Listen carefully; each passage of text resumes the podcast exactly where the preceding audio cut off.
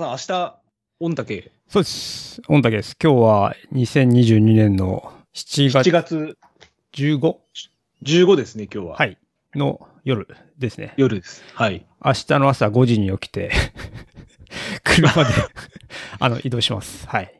1時に受付をして、まあその後すぐに宿に行って、えー寝まして、朝あ、夜の8時にスタートということですね。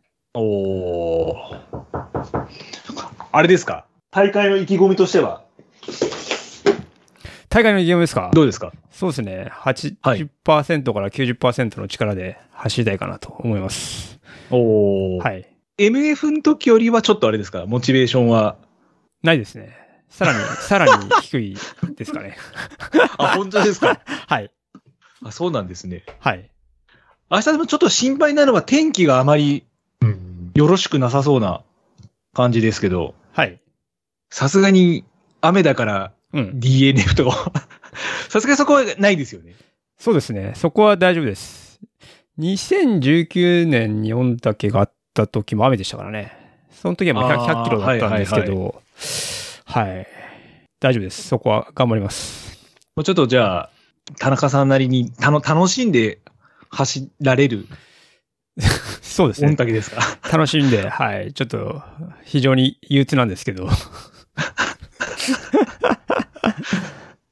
憂鬱で走る御嶽ってあんまりいないかもしれないですね。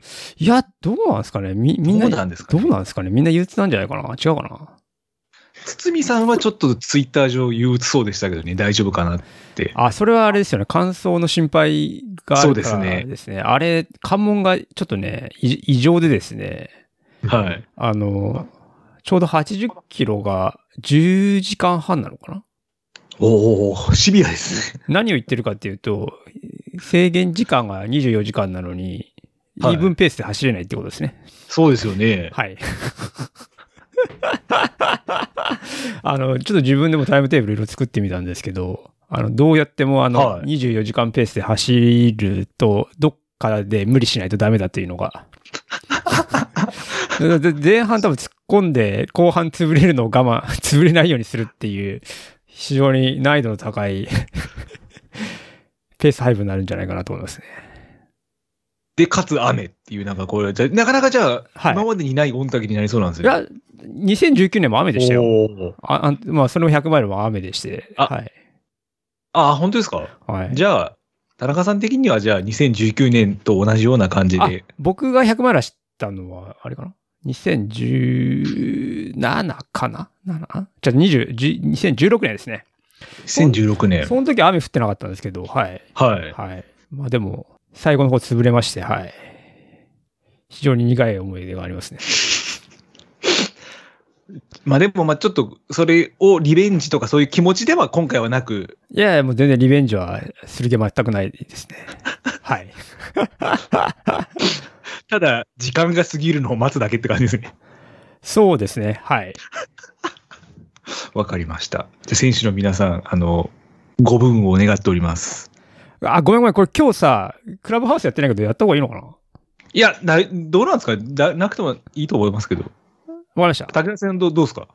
まあでも、誰が参加してんのって俺しかわかんないからさ。まあそうですね。じゃあ、なしで。なくてもなくても全然大丈夫です。はい。はい。では、本日のゲストをお呼びしたいと思います。今回 AK ないですよね？自分ちょっとツイッター漁ったんですけど。あ、今回だから、あのーあれですね。クラブハウスで宣伝してないんで、そうですよね。はいわかりました。まあ、あの、え自分の中では武田城城主ということで、ああ。確かにそうですね。はい。32人目のゲスト、えー、武田健太郎さんです。よろしくお願いいたします。よろしくお願いします。お願いします。お願いします。非常にまあ光栄です。なんか、いえいえ、ありがとうございます。いただいて。はい、ありがとうございます。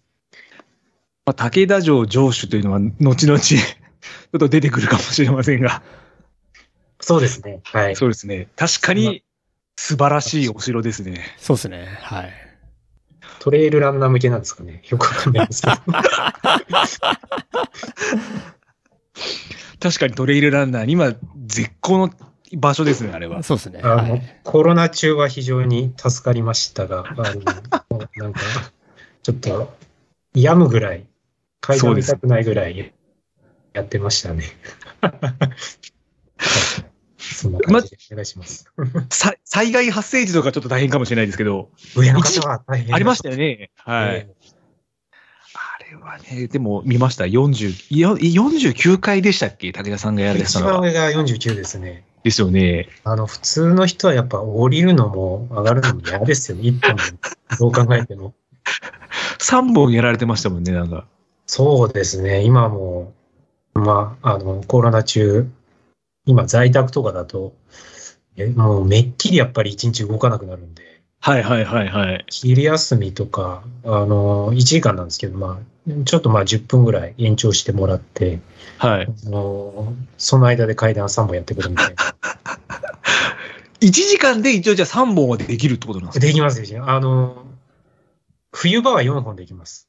あ、暑さによって変わってくるって暑さによって、あの、気づいたのが、暑さで1本変わりますね。上り1本変わる、自分の場合は。今やると、もう1本目で汗が滝のように出て、あの、一緒に走ったことある方ご存知だと思うんですけど、はい。もう汗がひどくて、あの、もう1本2本やると、あの、靴も全部濡れるみたいな、そうですよね。たえーやってます。1本変わるって、時間にすると、3 1時間3本ってことは、だいたい20分ってことですよね、夏場は1本。そうですね。あの、大体そうですね。夏場、まあ、4本いけないんで、大体3本の30回みたいなおー。ですね。だから1本あたり、まあ、何も暑さの影響とかないと、多分、登って下ってで13分半とか、14分とか、まあ、それ、それぐらい普通ですね。へ夏ー。途端にもうひどくなって、もう全然まあそうですよね。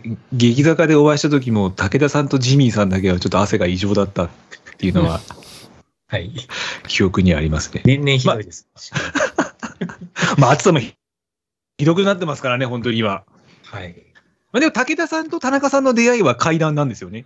実は階段なんです。そうなんです。あれ、あのそそうだっけ？池上。ああ、そうだそうだそうだ。池上の階段で、あれ何がきっかけだったのか、でも、多分あの、うんうん、誰かのなんか企画かなんかで、のりさん、のりさん。あ、のりさんだ。うんそうですね。のりさんがやるんで来ないみたいなところで初めてお会いして、まあでも、チーム100マイルで会ってなかったはいはいはいはいはい。あのーあお会いしたの確か初年度で14年かそうだ、ね。15年なんですよね。で14かなその時自分はあの、うん。うんトータスだったんで、はいはい。全く接点なく、うん。あの、Facebook で、あの、まあ、知略もあの、連絡手段になってるので、あ、田中さんっていう方がいて、あの、TDT 最初の時のはいはいはい。コンビニのあの、ちょっとうつろな顔のちょっとはいはい。いい感じになってる、あの、プロフィールのあの、写真だった子のはい。はい。認識しかなくて、で、うん初めてお会いしたのが、あの、池上の階段で、あ朝あ。だっていう感じでしたね。実はね、あのね、僕、武田くんはその前から実は知ってて、えーえそうなんですか？そう、えーっとね、2014の、あ、2014かな？UTMF に武田くん出てたでしょ？うんああ、MF 出ました、出ました。はいはいはい。で、その時に、えーっと、僕が、えーっと、渡辺慎吾くんとか萩原くんのサポートをやってたんですよ。うんはいはいはいで、多分共通の知り合いの玉井さんとか広瀬さんとかが、そうですね、そうですね。がいて、で、えっとね、西富士賞かなんかで武田くんがいるのを、えーその玉井さんとかが声かけてるのを見て、あの、それで知ったのかな？で、彼チーム100マイルだよ、みたいな、そんな会話を、えーした感じかな。はい。で、その時に僕は武田くん初めて見た感じかな。うん。多分、死んでましたよね。ま あ あの、もう、いつでも死んだ顔してるんで、なんか。あの時は結構みんな、そうだよね、潰れてる人が多かったうん印象だよね。あ時計回りか。時計回りで、さ最後の時計回りでね。うんうんなるほど。これ2014年っていうのも後々ちょっと出てきますけど、ちょっと自分、武田さんが走り始めた時期から考えて結構びっくりしたんですけど、ちょっとそれは後ほどおいおいはいお伺いしたいなと思いました。はすみません。ありがとうございます。で、武田さん、えー、お生まれというのはどちらご出身なんですか？あの、もう東京なんです。あの、田舎とかなくてですね。はい。あの、東京と埼玉の本当境の今でいう、あの、西東京市ですね。西東京市ってどこが含まれるんですか？えっ、と、当時は、あの、法屋とかですね。あの、こっあちの方ですね。あはいはいはい最寄りははいはい。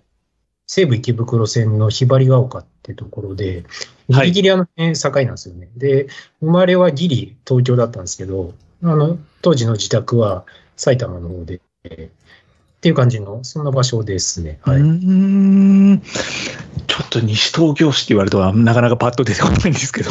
まあ、まあ、馴染みないですもんね、普段。はい、そんなと確かにころで出てこないはい、幼小学校って、上がる、上がってちょっとするまで、そこで過ごしてって感じですね。な。ああ。じゃあ小学校からは、その西東京市からも。もう出て、今、あの練馬の方に、あ今、実家練馬なんですけど、練馬の方で、そあのずっと今、あの実家で、えーそこから過ごしたって感じですね。うーん。練馬も、あれですよね、大江戸線が走る前って、あんまり電車ないですよね。全然何も、あの、練馬でもあの、光が丘ってとこなんですけども、はい。あの、団地があるだけで、当時何もなかったですね。電車も、まあ走ってないし、あの、スーパーというか、あの、商業施設、まあ今あるんですけども、はいまあそれも、声優ぐらいしかなかったのかな。本当に何もない。住んで、まあできるんだよ、みたいな話だったんですけど、はいはいはい、あはい。の、何もなくて、で、大江戸線も、あの、できるできるって言って、あの、結局、あの、中高、もうすぐできて使えるかなと思ったら、あの、もう実家出るぐらいまで全線帰ってしまうみたいな、そんな感じです。そうですよね。ね。あの、そんな感じでしたね。はい。えーその時、その学生時代っていうのはスポーツって何されてたんですか？いや、あのー振り返ると、はい。中高はバスケ部だったんですよ。おおバスケ部。おおそうなんですね。結構多いですよね。あの多いです、多いです。えーサッカー部とか多いですよね。はいあの例に漏れずというか、まあバスケやってて、まあ、中学は結構ちゃんとやってましたね。はいあのまあ、自分で入ったって意思はあまりなかったんですはまあ、あの、友達となんか部活見学してて、例に漏れず、まあその流れで入って、バッシュまで買っちゃって、バッシュ、あの、踏んで、あの、こう、なんか、踏むといいんだよって言われて、なんか、そういうスラムダンクに書いてあるやつですね。で、結局入ってみたいなんで。で、3年、まあ、しっかりやって、はい。都大会とかも出たんですかね、当時は。あ、で、もう高校も一応続けたんですけど、はいまあ、やっぱり熱量はどうしても、あの、落ちるというか、まあ、途端にやっぱ高校レベルが上がるんで、上がりますね。はい。ねで、まあ、そういう兼ね合いもあったし、まあ、もう高2、高3ぐらいかなんか遊び出しちゃったんで、あの、やらずにだらけてみたいな、そんな感じになり。というので、もうそうですね、もう中高はバスケと、えー親がなんか結構テニスやったりとか動くの好きなんで、はいに付き合って、まあテニスやったりとかはしてましたね。武田さん身長っておいくつなんですか？180です。高校で180だと、まあでもでかいのは90とかそうなんですよ。いますよね。全然190とかいるので、まあまあ、あのーまあ、当時でもやっぱりバスケでポストとかだと、センターとかだとあれですね、あのーまあ、もう通用しないですよね、多分高校だと。うーん。確かに自分も高校になると途端に推薦入学っていう、あるなんですか、あるじゃないですか。推薦で、うん。で、先輩でやっぱ上手な方いて、はえーっと、結構背も高くて、はいあ。のーまあ、部の中でもかなり上手い方だったんですけども、えっ、と、どっか、久我山か行ったんですかね、推薦で。バスケ。はい。で、で、もうやっぱり、あの、し低い方、かつ、レギュラーになれなかったみたいな話は聞いてたんで、はあの先輩が、みたいな感じはやっぱありますよね。ありますよ。ね。確かに。高校はありますね。部部活、自分の高校もインターハイ出る高校で入ろうかなと思ったんですけど、あまあ、バスケ推薦が多くて、もう中学校の時から名前が轟いてた奴らがいたんで、無理だと思ってやりましたけど、無理だ。やばいっす、それは。えー行っても3年ベンチか、もしかしたら応援、ベンチにも入れないかもしれないと思ったらなんかもういいやと思って。まあ身長も高くなかったですし。そうですね。バスケも高校、あ、そうですね。本当学生時代の、この推薦って本当なんとも言えないこの、なんつうんですかね。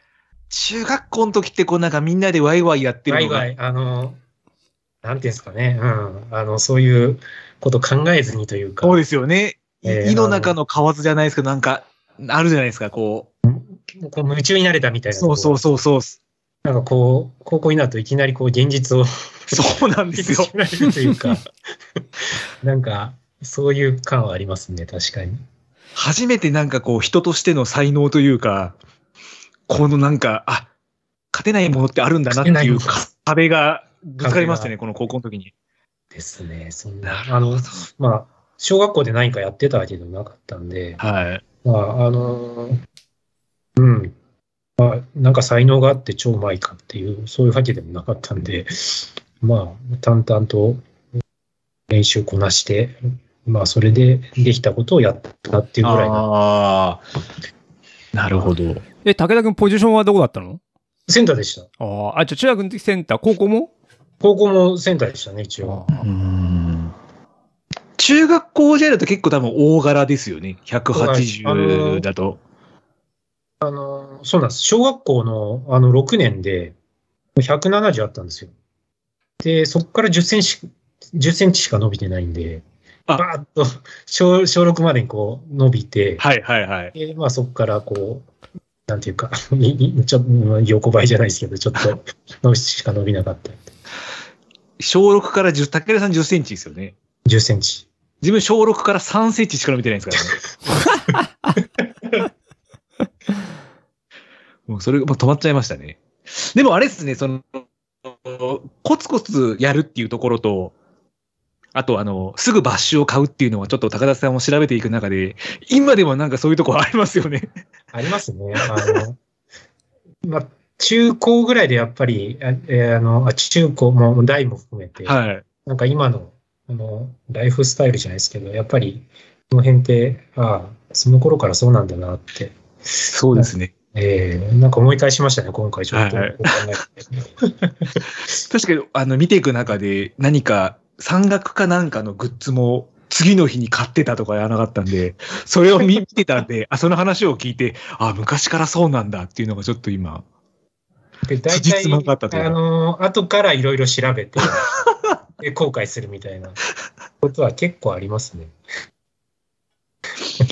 やっぱり、あっちが良かったんじゃないかみたいな。いや、いいですね、やっぱりね、そういう人生って。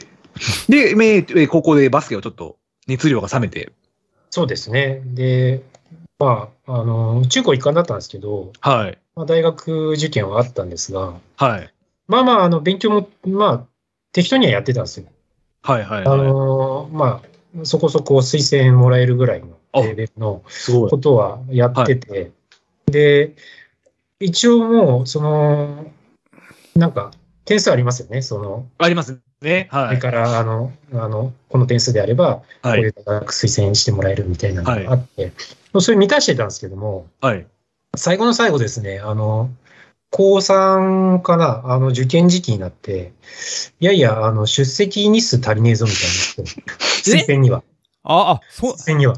推薦には、あ、そんなのあったんだ。へえ。本当に1日とか、あの、ええ推薦の、あの、その規定みたいなやつで、あの、はいそれにちょ、ちょっと足りないみたいになって、で、いろいろ先生と話したんですけど、いや、ダメだね、とか言われて。いや、もう全然勉強してなかったんで、本当に。もうその瞬間、浪人決定ですね。ええ一っていう日？のが、本当に、あの、ババスケやめてから、まあ、まあ突然まあなんか、まあ打ち込むものがないっていうか、やっぱ特になんか熱入れてやる、やるものがまあなくなって、普通に帰宅部になったんで、そうですね、あ遊んだりもしてましたし。で、まあ学校はだから、欠席とかはしてなかったんですけども、なんか遅刻のカウントで、あの、全部カウントして、まあ、3日で、み3回遅刻でなんか1日欠席みたいなよくわかんないカウントがあって、で、まあ、それ積み重ねてたら、あ、足りないね、みたいな。そんなことがありましたね。なんか、今思い出しました。へえ。それ厳しいね。厳しいですよね。で、厳しいですね。知ったのも、もうなんか、高3の10 12月、うん、冬、秋冬ぐらいで、うんいやいやいや、みたいな。いやいや、もうなんか受験シーズン間近じゃん、みたいな。そんな感じでしたね。先生教えてくれよって感じだよね。まあ、爪が甘いというかね。まあその爪の甘さも今もなんか引きずってますね。あ人生において。ちょっと足りないみたいな。そんなことはないですよ。そうですか。いや、まあ、まあ、そんな感じでした。おーってことは、じゃあ、浪人生活を送られ浪て、人して、えーっと、一応大学入ったものの、まあまあ、とにかくもうなんか、勉強大っ嫌いで、あ、そうなんですか。とことん大っ嫌いで、あのまあ今ではそうでもないですけど、あのまあ仕事に必要なこととか、あの、はい学ぶ、学ぶことってまあ面白いなはい。思えるようになって、まあまあ当時ね、やっぱ気づ、そういうの分かってるやつがやっぱ頭いいですよね。まあ、それわかりますね。まあまあ当時はまあそんな感じで、まあはい勉強とにかく嫌いだったんで、まあまあ、うん大学はまあパスしましたけど、まあ浪人も、もう大学も全然行ってなかったです。全く行かぬ行かずに4年、4年というか、一番行ったのが大学4年生みたいな。ああ、はいはいはいはい。単位取るためにも、なんか、ちょっとそれはひ必死でした、かなり。もうやばい、本当卒業できなかったら、もうやばい、これ殺されるとか思って。え、何？いい全然行かなくても何 ?4 年だけで単位取れたんだ？ああ、もう、あまあ、そこはまあ、あの、ギリギリの必修科目とかは、うんあの、まあ、大編とか、大編とかも懐かしいですよね、今考えると。オンラインの世界で。まあまあ、あの、ノート借りたりとかは、まあ、うんその辺はなんかやってて、ギリギリのことはやってたんですけど、まあ、一番単位取ったのが4年っていう感じでしたね。まあ、何、何やってたかって、もうずっと働いてましたね、一日中。うん。へえ。何したの？はい。えーっとですね、当時、やってたの3つ主にやってて、それバイトってことですか？バイトというかもう契約社員でしたね、一個。仕事じゃん。仕事なんですよ、ほとんど。一個はもう、あの、ラジオの制作会社に所属して、うんあの、そそれこそもうこういうば番組というか、うん。それがっつり作ってるのを4年間やってましたね。で、それが終わったら、ガソリンスタンドで、スタンド買って、うん。で、スタンド終わったらう、ん。22時からコンビニの夜勤入って、うん。で、朝の4時に上がって、の繰り返しの生活を土日関係なくずっとやってまし苦学生みたいな感じですね。た。いや、別になんかお金が欲しいとかそういうことでもなかったんですけど、まあ、なんか、そうですねラ、ラジオっていうのに結構出会っちゃって、まあ、もともと中高とか結構ラジオ好きで聞いてたんですけども、うんはい。あの、まあ、ちょっと縁があって、あの、ラジオの制作やらないかみたいな話が、それこそもう入学して、うん大学入学からすぐあって、で、まあ最初そんなラジオの番組を作るなんていうことを、あの、思って、あの、それに行かなかったんですけど、まあなんか雑用とか CD をはいはいはいはい。あの、まあ、整理したりとか借りたりとかみたいな、そんな話かなと思ってたんですけども、なんか初日行ったらなんか、すんごいなんか怖そうな人が一人いて、なんかバリバリ業界人のなんか、なんかな、何この人ディレクターみたいな人が。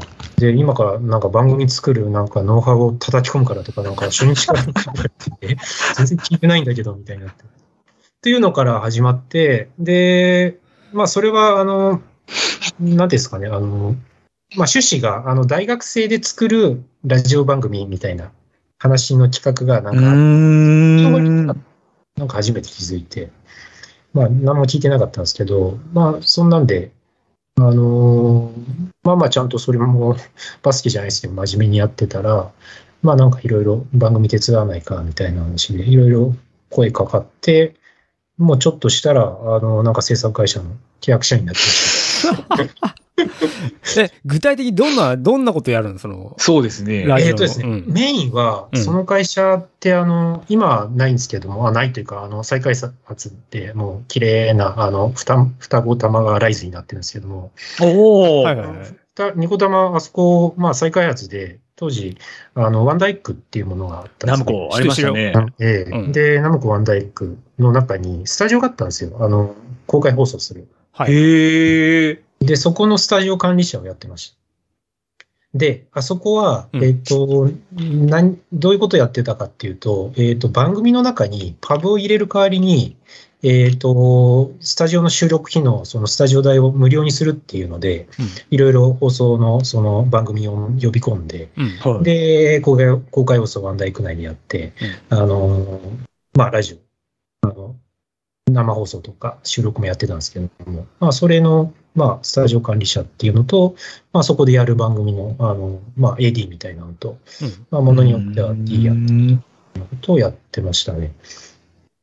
なので、当時は、だからナムコなんで、あの、まあ、声優系のお仕事とかは、あの、結構多かったのと、まあ、当時一番、やっぱ、っていうのは、ひまあ、平井堅さんとか。とか、の番組とか、まあ、ずっと、あの3年4年やってたのは、あの、声優の日高のり子さんとか、ああ、タッチの人でしたっけ？えみなみちゃん。タッチの、南の人ですよね。そう。はい。のずっと AD やって、あの、ABS 京都っていう、あの、ラジオ局、まあ、新聞社でもあるんですけども、そこの放送で、NBS はいはいはいあはい。のやって、あの、年に2回ぐらい京都行って、あの、生放送やるみたいなことも言ったりとか、そんなことやってましたね。へえ。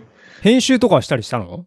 あ、やってました、やってました。当時、ああの、M、N、MD でカンパケにして、MD? ええ MD でしたね。あの、懐かしいですねえっ、と、Q シートつけて、あの、放送局に、あの、納品するっていうところまでが仕事だったんで、まあまあ、うん、音取ってきて、編集してとか、いろいろやってましたね、あの、うん、あのテープも切ったりとか、うんなんか懐かしいですけど。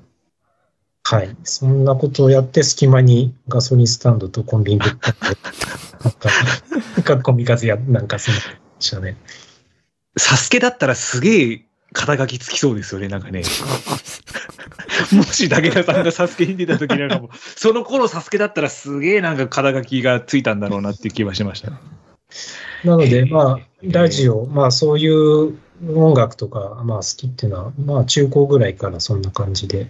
で、ガソリンスタンドでがっつりその同年代のバイトの方に、あの、車とかバイクとか染められて、ああ、なるほど。あの、全然それまで車とか一切興味なくて、あの、うん、本当に、えー、親の銀チャリでなんか30キロぐらいで走ってるみたいな、そんな感じだったんですけども、あそこでバイクの免免許も取り、車もまあ免許取って、まあ車もバイクも買っちゃってみたいな。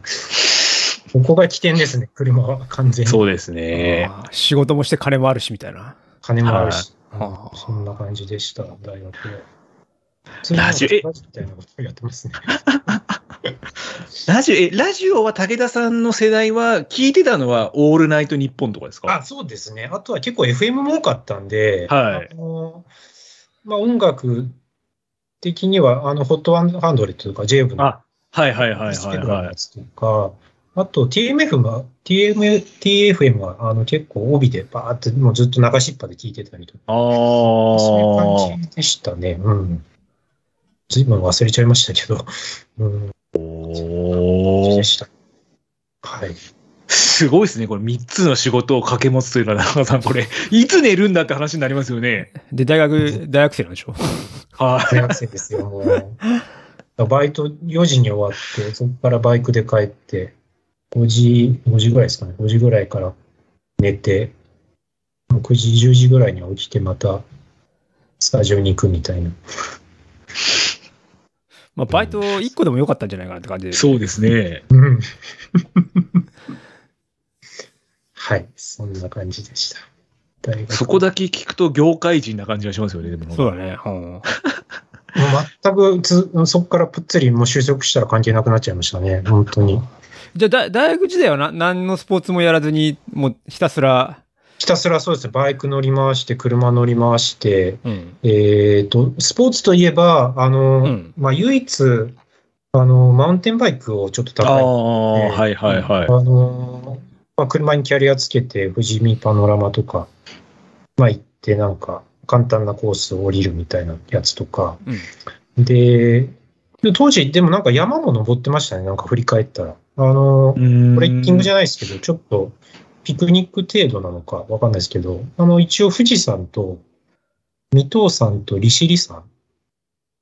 はいはいはいはい。で、利尻山はこれなんでかっていうと、あの当時、あの、バイクで、あの、北海道ずぐるっと回るツーリングにハマってて、うん。で、その途中で利尻に、あの、民宿に寄ったんですけども、突然、あの、おばちゃんが、若いんだから上がってきなよとか言って、むちゃくちゃなこと言い出して、あ朝5時に起こすからとか言って、叩き起こされて、いや、山っすよね、みたいな感じなんですけども、いや、何も装備もないし、どうすんですか？まあ、大丈夫、若いからとか言って、むむちゃくちゃなノリで起こされて、登山口までなんか連れてかれて、とが言って、雨降ってんですよ、普通に。うんこれ、雨降っていやの、登っていいのかなとか思いながら、装備はもうあれですよ、あの、ツーリングウェア。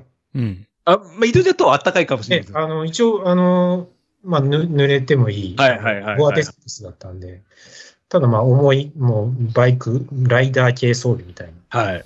で、ライダーブーツで、ライダーブーツで行ったんですか？一応、あの、登場しましたけど、まあ、何も見えないですよね、雨だから。あそうですよね。だからまあ、いや、うん、まあ、そういうなんか、アウトドア系は結構、まあ、当時から好きで、ああ。体を動かすのも好きだったんで、うんうん。まあ、あの、たまにまた、あの、家族のテニス付き合ったりとか、まあ、そのぐらいは、まあ、軽くやってたっていうぐらいですかね。大学時代でした。当時のバイクは何に乗られてたんですか？当時はですね、あの、二つ乗ってて、さ二つ乗ってたんですか？一つが、あの、4フォアっていうですね、あの、自分と同じ年ぐらいのバイク。まあ、いわゆる今、旧車って呼ばれるやつで、はい。あの、マガジンでぶっ込みのタグっていう、ああ、ありましたね。あはい。の、やつあったと思うんですけど、はいあれの麻婆君が乗ってたやつですね。うーんと。いう、まあ古い、古いあの、フォアですね。本あの。、フォアか。はいはいはいはいはい。まあ、じゃあ、今4フォアとか呼ばれてるんです。まあ、はいそれと、あと、まあ全然、あの、系統違うドラッグスターっていうのあを、ままあ、180違いますね。は乗ってましたね。い。やっぱり、資金力があるんで違いますね、やっぱり。もう、なんか勉強もせずにね、何やってんだって話ですけどね、本当に。すごいな、だって。ドラッグスターだってまあまあいい値段しますよね、多分。まあそうです。多分まあ100万はしなかったと思うんですけど、あ、でもまあそのぐらいだったのかな。すごい。まあ、はい。なんかし、今思うとなんか、あ新車で買ったんだな、あれ、と思って思いました。新車で買ったんだ。すげえな。え、えご実家から大学には通われてたんですよね？あ、以上行ってました。うん、バイクで通ってましたね。ああ。ええじゃあもう稼いだお金は、すべてはい。あの、全部懐に。もうあうん、そうですね。大学の時は、あの、家に入れるということもしそうですよね。はい酔いどれ越しの金は持たねえみたいな人生な感じですね、多分それは。いやもう大学はひどい生活でしたね、振り返ると。まあでも、なかなか人が経験できない、いい4年間を、そうですね。過ごしたのじゃないかなと思いますね、これはま。あ、なかなか時間長くとってやるっていうようなことは、まあ、当時結構やったかなっていう気はしますね。うん。ちなみに学科とか、学部とか学科は？が学部は経営学部です。経営学部？おー経営学部ああ。経営学科うんですね。はい。じゃあ経営に関しては詳しいんだ。はい、全くかった。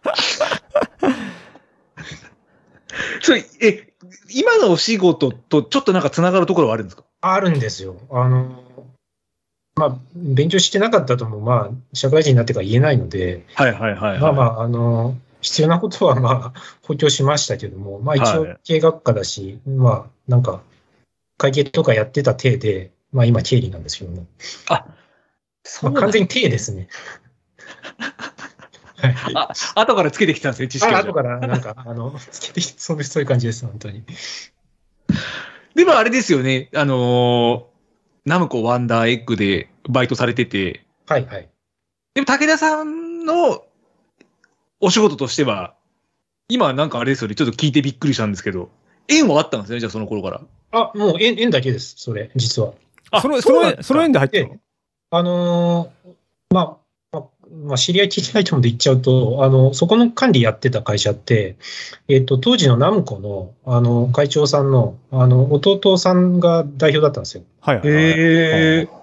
で、えっ、と、まあまあ、あの、全然そういうの別に知らずに入ってやってたんで、で、はい。4年になって、えっ、と、まあ、まあ、実は、まあ、途中から知ってましたけど、もちろん。あの、中村正也の、えっ、と、まあ、弟さんだっていう話なんで、あの、いや、ナムコとか受けてみるみたいな話が、まあ、な何かしらでちょっと出て、あの、自分のそのちょう、ちょうど、うん直属の上司に当たる方とか、いろいろ結構よくしていただいて、それで、まあ、あの、まあ、はいって言って、まあ、そのまま、トントントンみたいな、な感じですね。おー。すごい。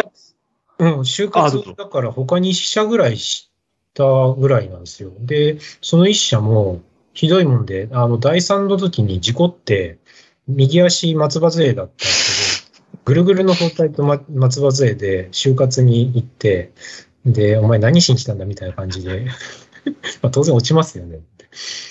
で、まあ、あの、まあ一応就活はまあ何社かしましたけど、結局、まあそこ、あの、まあいろいろお世話になったんで、ということで、あの、ナムコに入ったっていうのが、まあ社会人の初めです。まあそこで、すべてお仕事は終わって、まあ今、その仕事の前に乗ったというか、そんな感じです。で4年間無駄じゃなかったってことですね、これなんかお話伺ってると。まあそうですね。結局まあそんなご縁がっていうそうですよね。あって、まあ、まあ自分で作ったまあコネクションというか、まあ、うんまあ確かに、まあ、そう考えれば、無駄ではなかったのかなと。で大学4年間真面目に来てたら、この縁なかったっすもんね、あ下手したらその。ようはなかったですね。そうですよねまあ、全く違う人生にはなってたかもしれないね、なったかもしれないですよね。真面目に本勉強はまあないですね。ちなみにあの、ラジオの制作会社は武田さんが辞めるわけじゃないですか。はいはいはい。こうやっぱりちょっと、それは考え直してくれないかみたいなことがあったんですか？要するに、あのーワンダイックの、えっ、と、再開発ずっと延長延長できてたんで、そっか。あれでなくなったんですよ。要するに、なるほどあの、それの、えっ、と、つまりメインの、はいはいはいはいはい。で、普通に AM 系の、あの、お仕事とか、まあ、ほ他のところで、まあ、十分になったっていうのもあるので、はいまあ、そういう意味では、あの、まあ、ちょっと世田谷方面の仕事とか言ってたんですけども、まあ、そういう系のラジオは、まあ、あの、その会社としては、まあ、あの、特別、あの、まあ、いらなくなったというか、なるほど。タイミングではあったのかもしれないですね。あれ、2000年いや、2000 2001年とかですかね。そのくらいでしたよね。はい。2002年、2001年の12月末とかだったんで、はい。ですよね。自分ではあれあれだもん、あの、ナムコワンダーエッグの裏にあるフットサル場でフットサルやありましたね。うんありました。で、潰れるまでやってたかな。うん。あそこになんかあれありませんでしたっけ？ん？犬猫なんちゃらみたいな、なんかありませんでしたっけ？ありましたよね。あったあった、あった。うん。あ、あそこの最終日自分行ったっていう記憶があります。何し、何、何しに行ったの？そう、いや、当時付き合ってた彼女と、うん。ニコ玉行って、行ったら最終日だから行ってみるみたいな感じで、うん。行った記憶を今思い出しました。ニコ玉って、なんか、でも、そんなす、それぐらいしかねえか。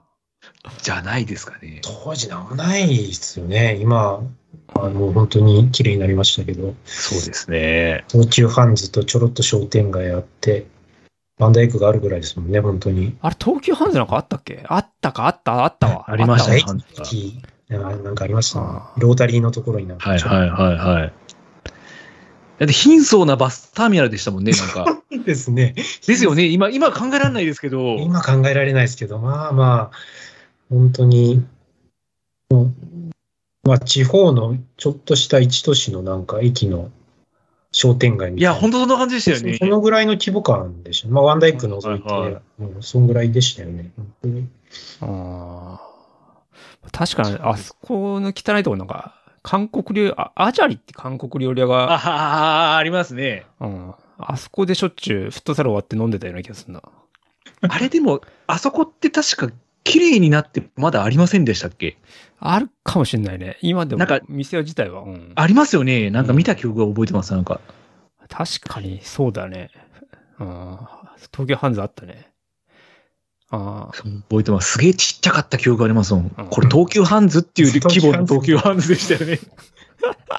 名乗っていいのかみたいな。そうそうそうそうそう。品揃え的にみたいな感じです、金物店ぐらいのなんか規模しかなかったっていうのはすげえ覚えてますね。いや、懐かしいな。ちなみになんかその裏側にある、東、ん？教習所があったのかな？あ、ありましたね。はい。はい。あそこ僕行ってましたね。あれ、小山じゃない？全小山です。小山じゃ、あ、小山は向こうに、向こうか。小山は、えーっとね、川沿いですもんね。川沿いだけど、あの、もうちょっと西側かな？で、えー、東急、東急自動車学校だね。あ東急自動車学校。はいはいはいはい、なんかありましたね。うん。そうそう今、スタバとあの公園になってるあたはいりですはいはい。ああのあたり、はい。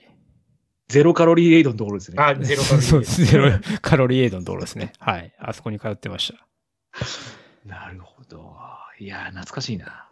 まあ、こんなニコ玉の昔話としてもしかないたないところではあるんですけど、じゃあ武田さんの就職をそのままご縁ではい、そうです。されて、で、まあ、ここから少しずつちょっと欄に寄りたいんですけども、はい武田さんの走り始めたきっかけというのが、ちょっと Facebook 上で見ると、2011年の6月6日からジョグを始めたっていうのが、武田さんの、あのーあまり頻度。の、頻度の少ないブログに書かれてました。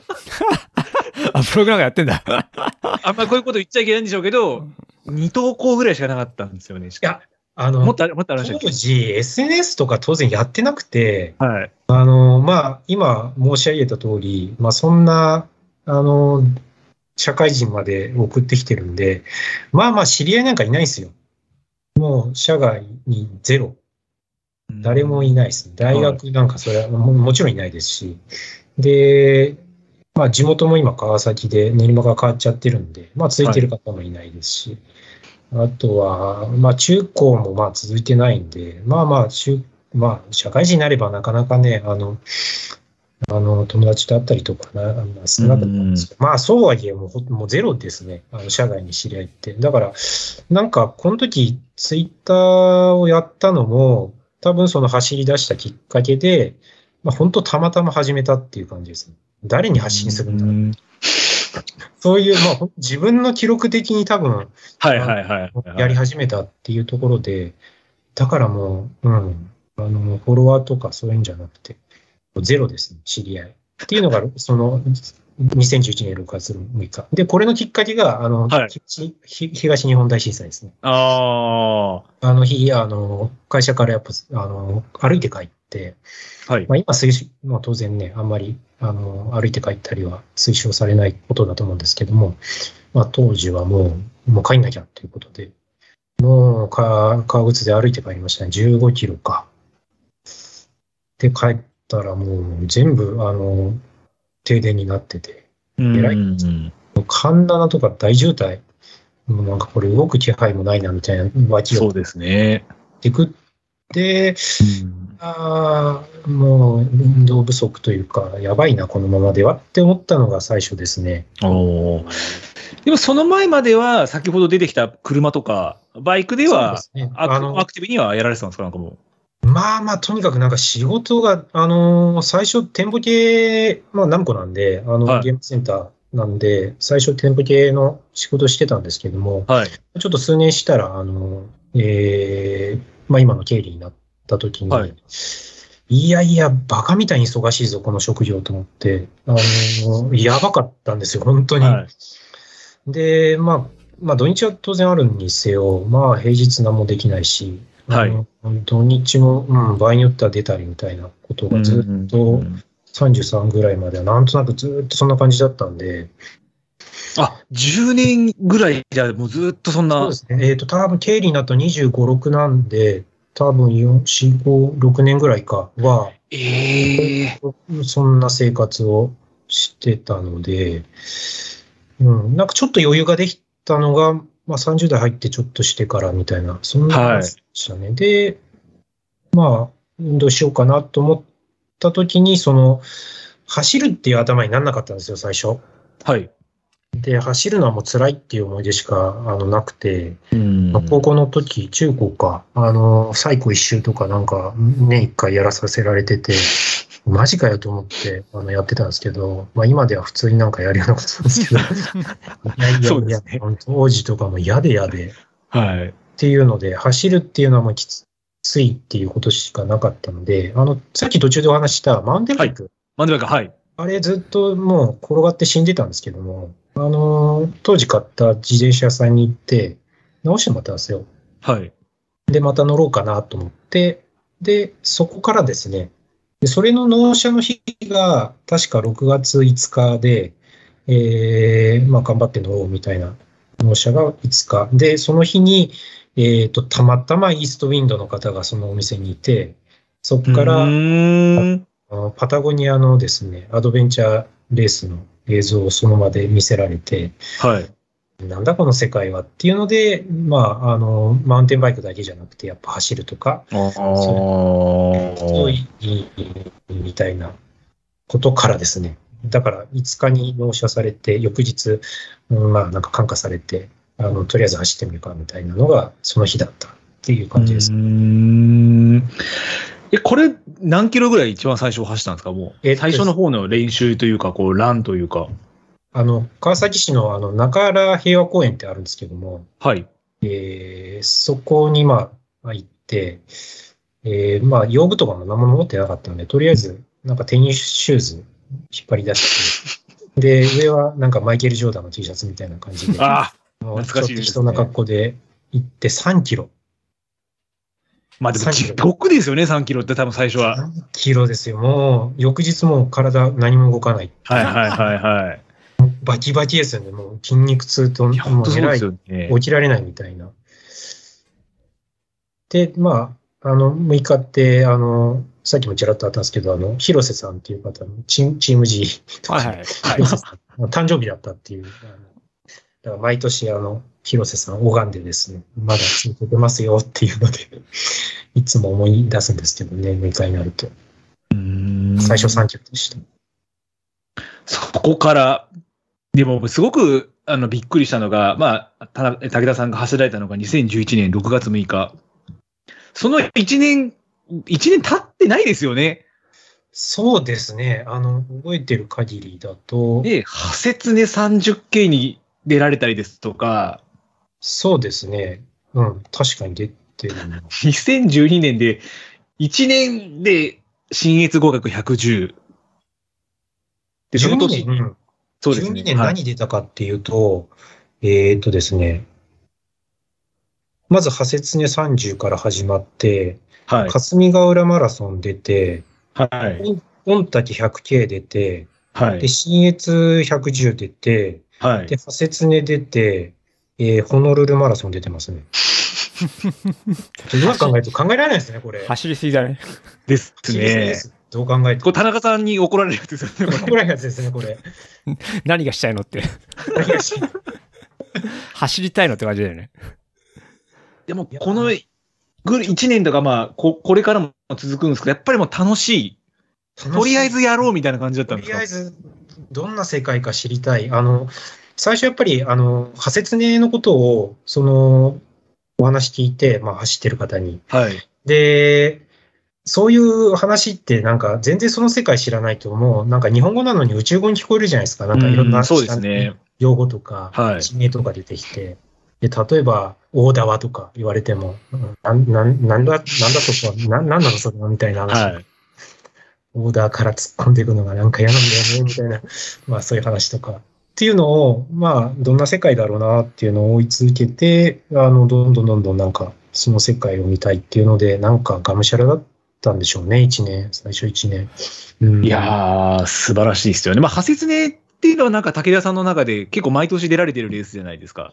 はい。あのー当時やっぱトレラン仮説ねっていうのになんか刷り込みがあって、で、あの、奥宮さんと、奥宮さんはい相馬さんのあの手記をずっとなんか毎日なんか見るみたいな、そういうなんかハマり症なんですかね。あの、ああ、なるほど。相馬さんのその開口をはいはいはい。ずっと読んでどんな世界かっていうのをこの想像しててっていうのが、まあ、トレランやりたいなっていうふうに思ったちょっとベースでもあったんで、まあ、ハゼツネ、まあ、途中からちょっと出られなくなっちゃったんですけども、はいまあ、毎年、あの、当時は出るようにしてた、まあ、ベース、まあ、一番相性が悪いというか、非常に辛いベースなんですけど、まあ、そこが原点というか、まあ、そうですね、派説明出るちなみにごめん、この時にじゃあ広瀬さんとかと知り合ってて、なんか影響を受けてたって感じなの、どちらかというと、うん。えっ、と、12年までは、そのアドベンチャーレーサーの方の、うん。えっ、と、まあ、憧れというかう、ん。そういうのやりたいっていうのに影響を受けてて、まあ、あの、情報とかは広瀬さんとか、まあ、そういう方からいろいろ聞いたりっていうので、えー、まあ、ほぼ独学状態ですね、ここは。ちなみに、にどうやって広瀬,、えー広瀬さんと知り合ったの？広瀬さんとは、その11年、その走り出した年に、うん。あの、里山アドベンチャーっていう水上で、あの、はい。イベントがあって、それ、そのアドベンチャーレーサーの方の呼びかけで、まあ、チーム初心者で結成して、なんかやらないみたいな話に出たときに、たまたまそのチームに広瀬さんがいたっていう感じです。この田中さん、広瀬さんという方、私ちょっと存じ上げないんですけど。はいはい。えっ、と、ちょっとじゃあ教えますね。広瀬さんっていうのはですね、えっと、昔ですね、今書いてないのかな、ウルトラマラソンとトレイルランニングとドタバタ日記っていうブログがありまして、で、古典的なタイトルは素晴らしいいですね。で、結構僕も始めた頃とかだと、そのブログ自体が結構1位とかになってたのかな？あめ、なんかそういうブログランキング、トレランのブログランキングとかで。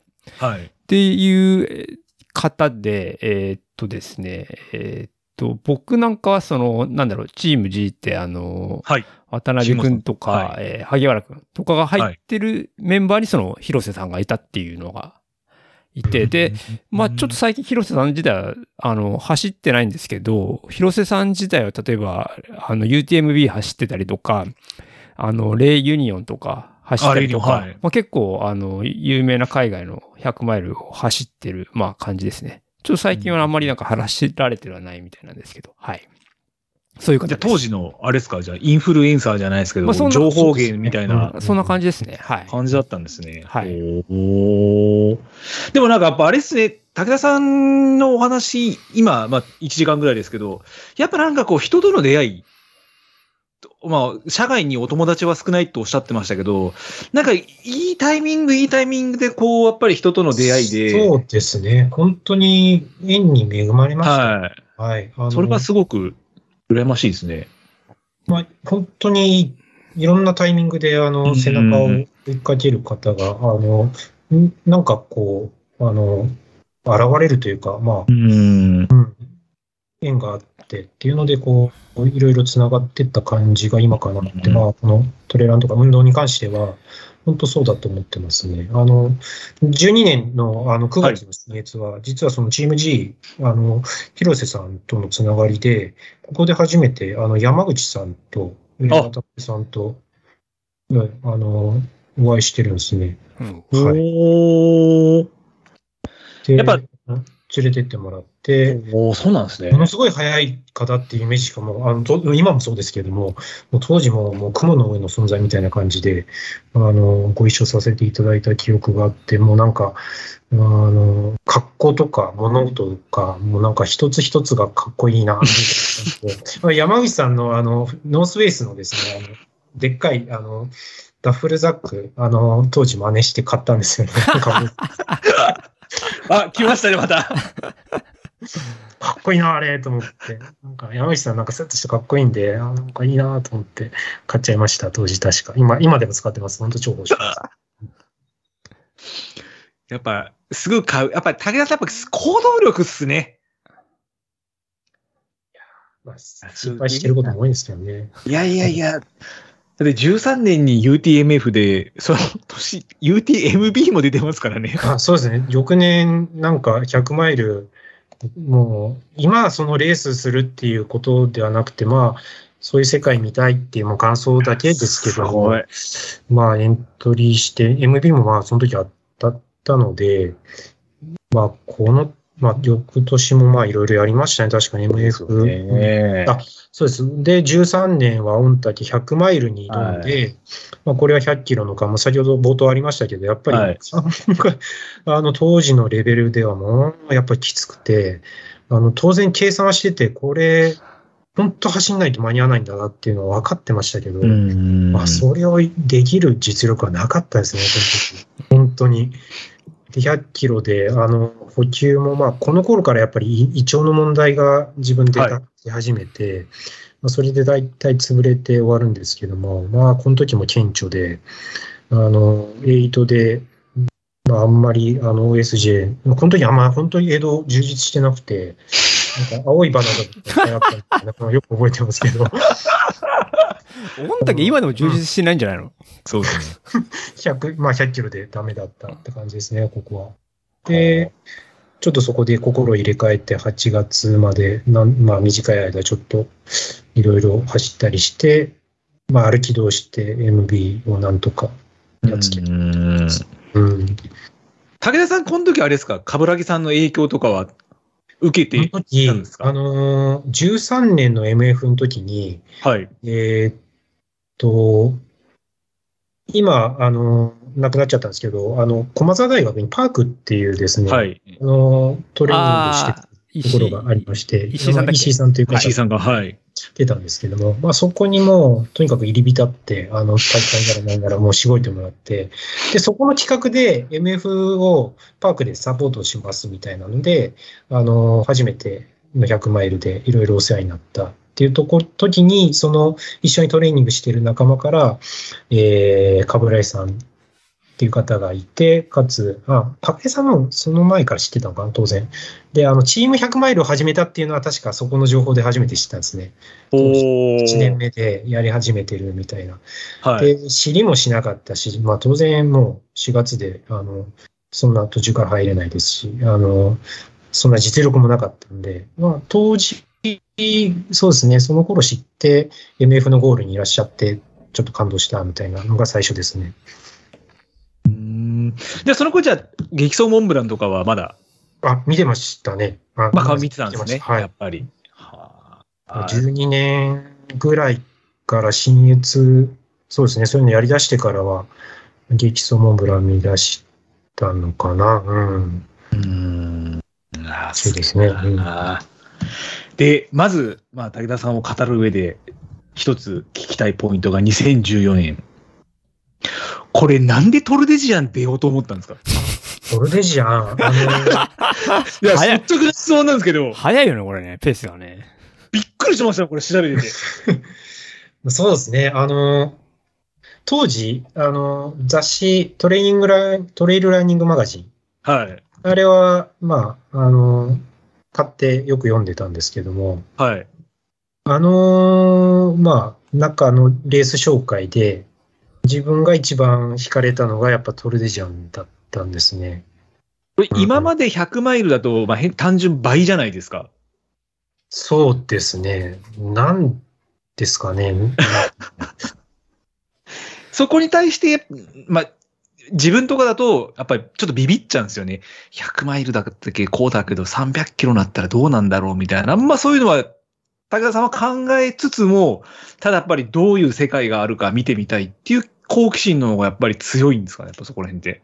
そうですね。うん。まあなんか、まあダメだった時は、まあしょうがないべっていう感あじですかね。あの、まあ、それが良くも悪くもあるんですけども、まあ、まあよく海外も、まあ旅行とかしたりするんですけど、まあ、はいなんか心配事を、まあいろいろ治安が悪いとか、はい。まあ、あなたはどうしよう、こうなったらどうしようって考えて、まあ、できないよりは、まあ、一回スパッとやってみて、で、まあ、できるとこまでやって、まあ、ダメであれば、まあまあ、それはそれだよね。まあ、命命までは捉えなければいいか、みたいな、まあ、そういう感じですかね。うん。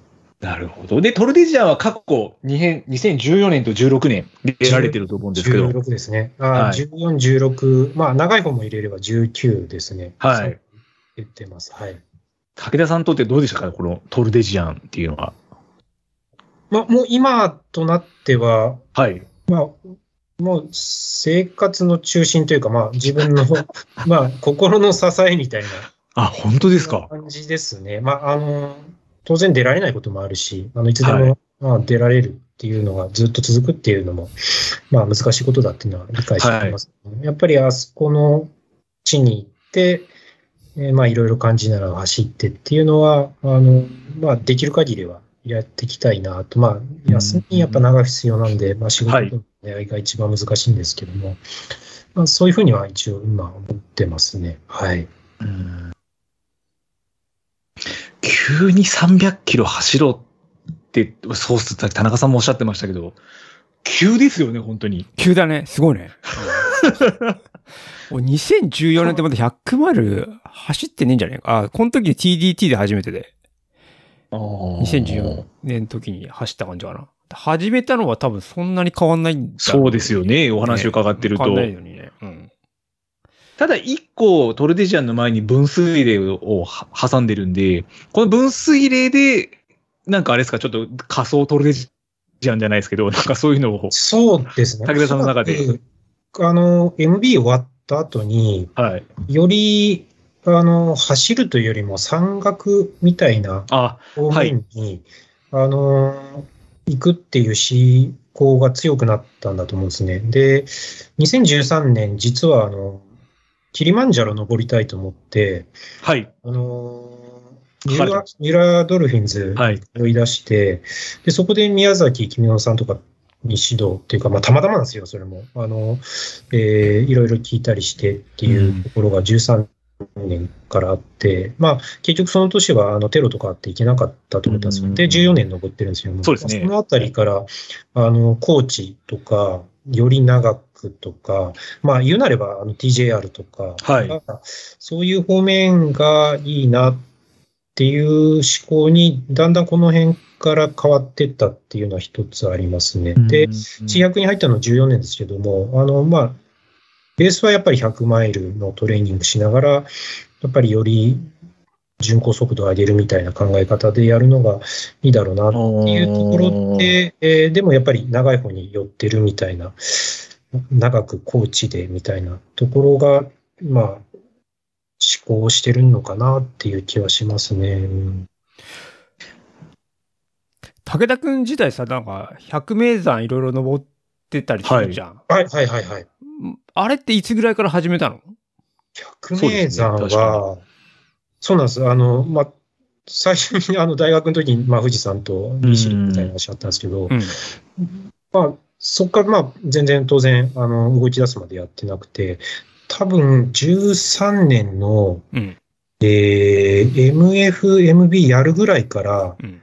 ちょこちょこやり出して、もう14年では、もうむちゃくちゃなことやってましたね、週末は。あの、車で行って、いあの、早朝行って、で、朝1本登ってどっか。で、まあ近いとこ 3, 3つピックアップするんですよ。で、1本上がったら、もうすぐ下山して、あの、移動して、2個目上がって、で、3個目は、あの、日曜の、もう、あの、朝に移動しといて、で、日曜バーッと登って、で、日曜の午後には家にいるみたいな。へえ。百名山へえ。3つずつ、まあ、トレーニングがては潰すみたいなことを、あの、め、めちゃくちゃなことやってましたね、それを。そう。だからもう温泉なし、現地のうまいもんなし、ビールなし、もう何も一切なし。ひたすらもう速攻で上がって降りて移動するみたいな。これはでも今のなんかスタイルに、ああ。車かけるトレイルみたいな、まあ登山っていうのかな。そんな感じですね。そうなんですよね。調べていく中でいろいろ山登られて、で、山岳会にも所属されてたって書いたんで、なんかはい今日のお話で、幼い頃から両親と登山してましたとか、そういう感じだったのかなと思ったんですけど、ゼロですね。一切ゼロだったんで、一切ゼロですね。そんな背景もなくだったんですね。はあ、なんかそういうのもあるんですね。車ですし、まあ運転いくらしても全然苦じゃないですし、っていうのと、まあ、掛け合わさってなんか、あの、こういうスタイル、まあ、車中泊スタイルが身についたって感じですかね。まあ、多分なかなか日本でもそういうことやってるやつもいないかもしれないですね。あの、アメリカの、そうですよね。アメリカのトレイルランナーとかそんなん ですよね。アントン・クルピッチカとかそうですよね。なんかバン、バンが、なんかね、ですよねベッドになってるよね。うん。へーちょっと欲しいっすね、それ。キャンピングカーとかであればもっといいんですけど、自分の場合車も車なんで、あの結構きついんですけど、寝るのは。あれ、G、まあまああ GTX だっけ？R34。暑いはい。あれで寝るのはあの非常にきついんですけど、まあまあ、やってますね、そんなこと。そうっすよね。R34 で山に行くっつったら峠走るぐらいのイメージしかないですけど、実はドライバーが山に登ってるんですもんね。山に行くんです。峠は自走ですね。自分の足です。なかなか珍しいですよね、それ、本当に。いやー、すげえんですよ、マジで、本当に。この14年もトルデジェン走られて、まあそこから14年もね、15年も、また、ハセツネカップ出たり、これ今。考えるとすごいっすよね。いや、すごすぎますよ。トル出て、すぐにマダラを50走って、そうです。うん。で、ハセツネ出てるんですね。そうでで、2ヶ月後にキリマンジャロ登ってるって、ちょっと、うん。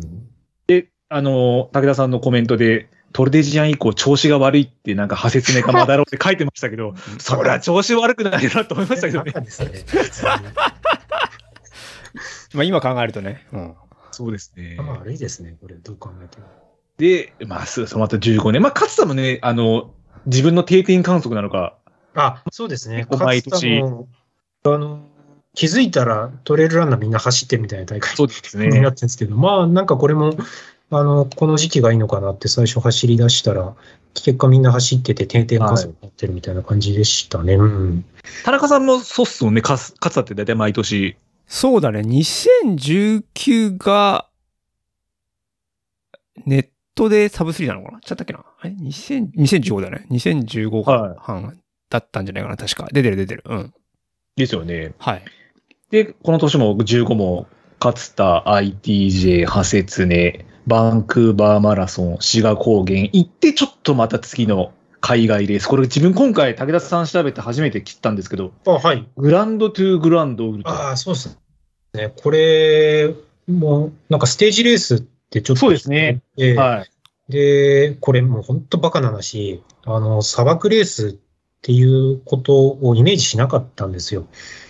あの、あ普通の。そうなんですか？ええ全然、普通のトレ、まあ、ちゃんと調べろよって話なんですけど、あの、普通のトレイルのステージレースぐらいにしか思ってなかったですよ。もうガチのその、すもう本当に砂漠レースっていうイメージはなかったので、あの、エントリーして、まあ、もっと言えば行くまで。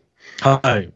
で、あの、まあ、蓋開けたらがっつり砂漠レースだったっていうのがまあ結果なんですけども、なので、かなり、最初のその入り口からかなり舐め切っていて、まあまあ、あの、塩塩分、要するに、あの、大会主催が用意するあの塩分タブレットがあるんで、はい。まあ、それ塩食ってりゃ大丈夫だろうってもう舐め切ってて、で、あと、もう砂もそんなじゃないだろうと思って、もう普通に取れるだろうと思ってもう舐め切ってて、まあまあ頑張って走るぞぐらいな感じで行ったら、もうがっつりもう砂漠レースで、あのでしたね。いたって感じですね、これは。もうすごかったですね、これは。これ一応な、レースとしては7日間で6つのステージにまたがる、まあ、約171マイルなんで275キロ。そうですね、はい。まあ、毎日50 50キロとかそうですそうですよね。うん6ステージに分かれてて。で、フまあィニッシュラインが一番高いところに。そうですね。だんだんだんだんその、えっ、と、まあ、グランドキャニオンなんで、あの、は地層の変化をこう、年代ごとに、こう、どんどんどんどん追ってって、はいあのいろんなその特色のある、その、えー地層とか、うんまあ、そこの大地を見ながら、えっ、と、最後、えーゴールす、えっ、と、ピンク色になるんですね、最後。みたいですね。はい、そこにゴールするっていう、まあ、ちょっとずつ標高は上げつつ、まあ、とはいえもう、あの、トレイルレースなんかに比べたら全然、あの、標高差は全然ないんですけども、あの、そういうレースですね。で、うんがっつりもう、あの、あの、いわゆるあの、この砂丘っていうんですかね、あの、はい。いわゆる皆さんがイメージするような、あの、砂漠っていう、はいあのところも、あの、オーバーナイトステージであったりして、いやいやいや、ももうそこも絶不調でですね、書きながら、あの、ロシア人にお前大丈夫かって言われながらですね、あの、這いつくばってこう、なんか、あの、レードとか行って、えー潰れて、まあ、なんとかやったみたいな中日とかですね。まあ、苦戦しましたね、これ、本当に。だ田中さん、はいあ、ごめんなさい。どうぞどうぞ。知ってました？このグランド2グランドっていうレースって。あ、えっ、と、まあ、あの、知らなかったんだけど、まあ、この時、武田くんとはもうなんか仲良くて、あでそうですね、この時は。はいはいはいで、はい、はい。武田くんが帰ってきた時に、その、このレースのやつをなんか、あの、発表会みたいな感じであ、そうですね。はいやりましたね。集まって、みんなで集まってその話を聞くっていう場に僕もいたんで、このレースはその時に知りました。ううんん。こう、ステージレースじゃないですか。で、後々出てくるレースもステージレースがちょっと多いんですけども、こう、ステージレースって、どういう感じで、1日目から2日目、2日目から3日目みたいな感じで行くんですか、もうこれって。これ、あのーちょっとその中日必ず長いやつが、あの、パッケージとしてあるので、まあ、ちょっと覗くにしても、まあ、毎日毎日、あの決まった距離を走ってゴールして、はい。で、ゴールしたらそこからはもう10時間なんで、はい。えーまあ、レストに当てて、まあ、ゆっくりのんびり過ごして、で、また翌日、決まった時間に朝、ドンでスタートしてっていう、まあ、それを、まあ、単純に、あの、ステージ 6, 6回です。繰り返す。すっていう、まあ、あの、単純なんですけれども、あの、まあ、なので、ゲストがちゃんと入るので、寝ますし、あの、ぶっ通しよりは、あの、んまあ、ふ向き不向きもありますけれども、しっかりと、まあ、1日ごとに走れるっていう特色があって、あの、まあ、面白いかなと思いました。まあ、あの、うん食料とか全、あの、必要なものは全処理なので、あの、どんどんどんどん、まあ、軽くなっていくわけですよね、う食料。ん。っていう感じで、まあ、すあの、最初はもう、まあ、元気な分、あの、最初重いんですけれども、まあ、えっ、と、背負って食べてっていうので、あの、まあ、その繰り返しに耐えられるっていうか、まあ、結構精神も来るんですよね。やっぱりいろんな不調が、あの、うん休んでる時いろいろ、やっぱり砂漠だとあるんで、はい。あの、まあ、そういうのに耐えながらできれば、あの、面白いかなと思いますね。うん。ステージレースだと、その今、10時間休みがある。はい、はい。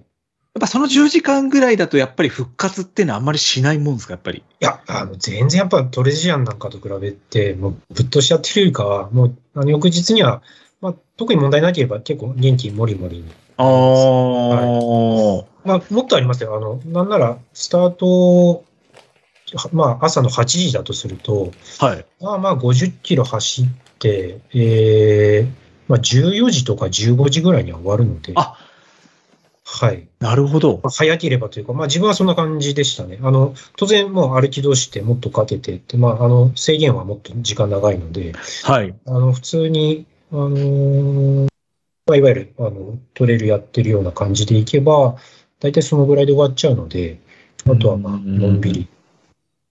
まあずっとお湯ばっか飲んでましたね、なんか。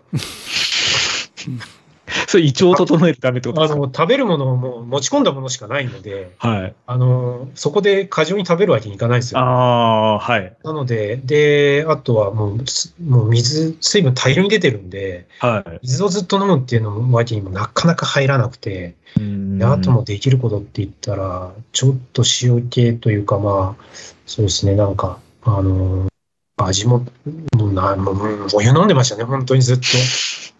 で、中日にコーラが出て、もうなんか、もう歓喜するみたいな。コーラとビールがやってて、自分選んだんですけど、もう泣きましたね。あ、な、なにこの、知らなくて、本当にそんなもん出て、大会側が用意してるって。はい。ビールで、あーもうコーラ出てきて、もう、えー、と思って。うん忘れません、あのコーラの味は。いいですね。まあでも、結果的に総合26位。そうですね、あの、ずっと、まあ、10位とか、そうですね。はいはいはい、はやつ以外は、そういう感じで、あの、うまいこと言ってたんですけども、あの、た確かそのオーバーナイトで、あの、大ストップして、な50位くらいだったのかな。い。そうですね。スステージ3でちょっと50位。で、多分デイの順位で50位ぐらいまで落として、ただ総合だと29位に。そうですね。まあ、全部のタイムの総合なんで、他は、はいあの、そこそこにまとめてたんで、まあ、そこを、まあ、ハセツネと同様にぶっ潰れて、あの、砂漠の中で砂掴みながら、なんか 遠くの落雷とか見ながらゲーゲー吐いて、ロシア人、おい、お前大丈夫か？とか言われて、またなとか言われて、あーそういう感じで、あーよく覚えてますね。本当ダメでしたね、あの時は。はあ、砂漠。これ結構 YouTube で見ましたけど、本当に砂漠でしたよね、これ。本当に砂漠で、あの三角のあの砂丘を越えるのも本当にしんどくて、で、パッと一番上上がると、もうそういうのがな、え、いくつあんの？みたいな。え、で、夜で、で、まあ、月、月夜ですっごい綺麗なんですけど、はいはいはいはいこっちも最悪の体の状態でい、や、まあそうですよね。垂直みたいなこの砂のやつを、え？なんか数えて覚えてるんだけども、15、20はあったかな。うん。で、そんな夜なのになんか写真フォトグラファーがなんか手前はいて、はい、チーズとか言ってて、なんかもう、うんもう殺意を覚えたんですけど、っていうような、はい。そうですよね。砂丘ってあれ角度決まってるんですよね。安息角って言ってあれ30度みたいなんですよ。あの角度って。角度が。え、なんで決まってんの？あの、一番安定する角度みたいなんですよ。その30から32度っていうのが砂が落ちない。はい。で、砂が溜まっても、あ流れても絶対30度から32度の保ってるみたいなんで、うん。だから30度ぐらいをずっと登すわけですよね。それ地獄ですね、多分本当に。なん何壁あるんだみたいな。いや、地獄だ、それ。でも、ただ、田中さん、また2015年、これ、田中さんに怒られるやつですよ。確かこれ、数ヶ月後にまた、ハセツネカップで出るんですよ、これ。いや、いや、1ヶ月ですね、多分。ですよね、これ。1ヶ月後発説ねですね、多分。でも、この時、あの、一番いいタイムです、今。そうですね。はい。10時間49分。分。40分ぐらいだったかな。はは吐きながら最後、もうこれもぐたぐたでしたけど、最後、ラスト1キロぐらいかな、あの、野間さんに、あの、爽やかな笑顔で抜かれてきました。はい。い。陽子のまさんに。横野間さんに。なるほど。いや、ここからもまだ止まんないですね。2015年、あと、まあ、ともさんたち、田中さんと大目ターキーやられたりとか。そうですね、懐かしいですね、オメターキーとか。はい。すごいな。で、ドッジ出て、16年も勝田で始まって、勝田で始まり、トルやって、ハセツネ。トルやまあ、まあ、そうですねとハセツネ、まあ、これ近いんで、どうかしてると思うんですけど、まあ、まあ、そうですね。うん。よくやってましたね。2016年は、ちょっと、あの、まあ、あまりこう、なんつうんですか、日本国内でちょっと収めたレース、なんですかね、あトルデジアン除いては、ハセツネ出て、そうですね。あの、なんか大体レース1回出て、海外は、あの、トレイル目指してなんか自由に行くみたいな、はいそういうセットが多いので、この年はトレイルではないんですけど、確かなんかオーロラ見に行ったのかな。はい。あので、そしたら、あの、マイナス30度ぐらいなんですけど、まあ、イエローナイフとか、まあ当然はい、極地なんで、まあ、その中、もうなんか、T シャツ1枚とかでなんか走ってたんですよ。で、うん、まあちょっと寒いかな。でも痛いって感じなんですね、もはや。まあそうですよね。でもなんか汗だらだら走ってたら、この年からおかしいんです、自分の感覚で。で帰ってきて以降、2016年の次の17年以降、はい。冬がおかしくなりましたね。それは、と、と申しますと、あの、まずコートがいらなくなりました。外人みたいなかか 考えですね。なんか、寒さ寄りに体が寄っちゃったのが、あの、はいもうしっかり覚えてるのが、このイエローナイフでなんかおかしなことしたのがきっかりなのか全然わかんないですけど、この年以降、暑がりがひどくなったんですよ。ほすごいですね、それ。逆に言えば寒さは前にも増して、あの、ちょっと強くなってっていうことが、まあ、ここが、まあ、ターニングポイントなのかな。うん、そういうことがありました。はい。まあ、そうですね。よくね、日本国内で真冬なのに、外人の方、T シャツでいらっしゃる方とかいるじゃないですか。はい。はい、多分そそういう感じだってことですよね。だ T シャツ短パンで普通に会社からまあ走って帰ってくるじゃないですか。はい。びちょびちょですもん、だって。ね、すごいなもう汗の量に。本当にもう、もううんざりです、本当。あの、よ よくあの、ジミーに、ジミーってそうですねも汗っかきなんで、ジミーによく言うんだけど、あの、もう、寒いところのレース出ればって。なんですよ。あの、例えば、えーオーカスラアイランドっていう、2月かな ?2 月かなんかにやる、オーカスはいワシントン州で、アメリカのワシントン州でやるレースがあるんだけど、まあ、それとか、もう結構雪降ってる中、走るようなレースなんで、ああ。そこだと強いんじゃないか、みたいな。そういう、あと、アラスカとかでもレースあんだよね。なんかそういう意味であ言うと。そうですね。あうの、ん結構アドベンチャー寄りになってくるのかもしれないですね。うんまあ、それだとね、もう、全然寒いの OK なんだら、そうですね。有利じゃないかなと。なんだあの日本人はって言いながら。すげえなで、2017年が、まあ、TDT 走られたり、まあ、この TDT ねも、ちょっとびっくりしましたけどね。これ、何でしたっけ？なんか、パルトロ75キロ約11リットル走って、水以外の購入は NG という、バナナスタイルってやつですか？ああ。なんか自分に課して TDT は、みたいですね2回走ってるんですけど、はい。何かしらなんか、ただ走るだけじゃつまんない。つまんないっていうのもおかしいんですけど、あの、そのくせ、袋もぐたぐたになって、なんか、皆さんにご迷惑をおかけしてるっていう感じではあるんですけど、まあ、何かしらちょっと、プラスアルファ、そうですね、17年は確か重いもん持って、まあ不要なもんいっぱい詰め込んでっていうので、で、この時、あの、覚えてるのが、えっ、とですね、インソール忘れたんですよ。靴のインソールってことですか？はい。はい。で、あそこの、えっ、と、スタート地点に立つまで気づかなくて、どうしようもないですよね。インストールなしで、あ重い荷物、あの、持ってこ走ったのが17年だったんですよ。で、結果、えっ、とですね、右の、えっ、と、側骨、足の側骨、あの、疲労骨折しました。で、この年、それやってから、18年の、あの、しばらく中ぐらいまで、本当不調で、あの、うん、ひバカだなって感じですよね、本当に。なるほど。っはい。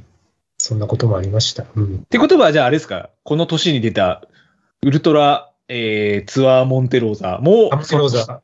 はい。足のもう足、まあ走りましたけど、やっぱりなんか、うん、ケアしたりしながら、あの、結構苦戦しましたね。まあ結構これもがっつり山岳だったんで、すね。えーっと、まあ、途中雪とか、レース中断とかあって、まあ、例にも漏れず入って、まあ、いろいろあって、48時間ぐらいかかったのかな？うん、そうですね。そうですね。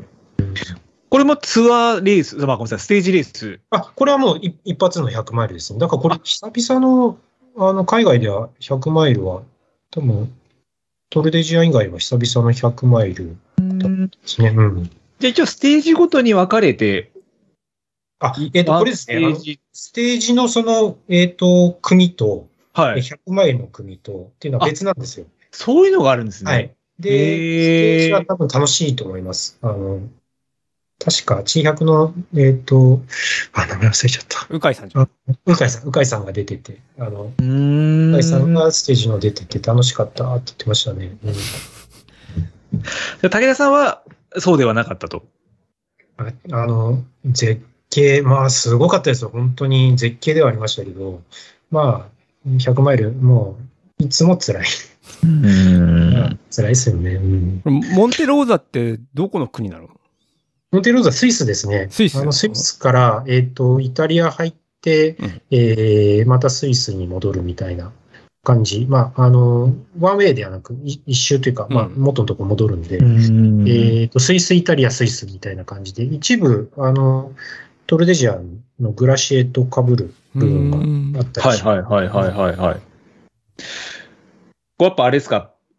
景色は相当絶景な。絶景ですね。あの、本当に、えーやっぱり、セルマットいいですよね。ああ、はいはいはい。マットから、えっ、と、イタリア側にそこから抜けるんですけども、やっぱりマッターフォルムがあ、いいですね。そこのレースなので、あの、スイス側からのマッターホルンと、えっ、と、裏側のチェルミニア、まあ、イタリア側からの、まあ、両方見れるんですよね。あの、うーん。あそこを抜けていくいいレースだと思いますね。うん。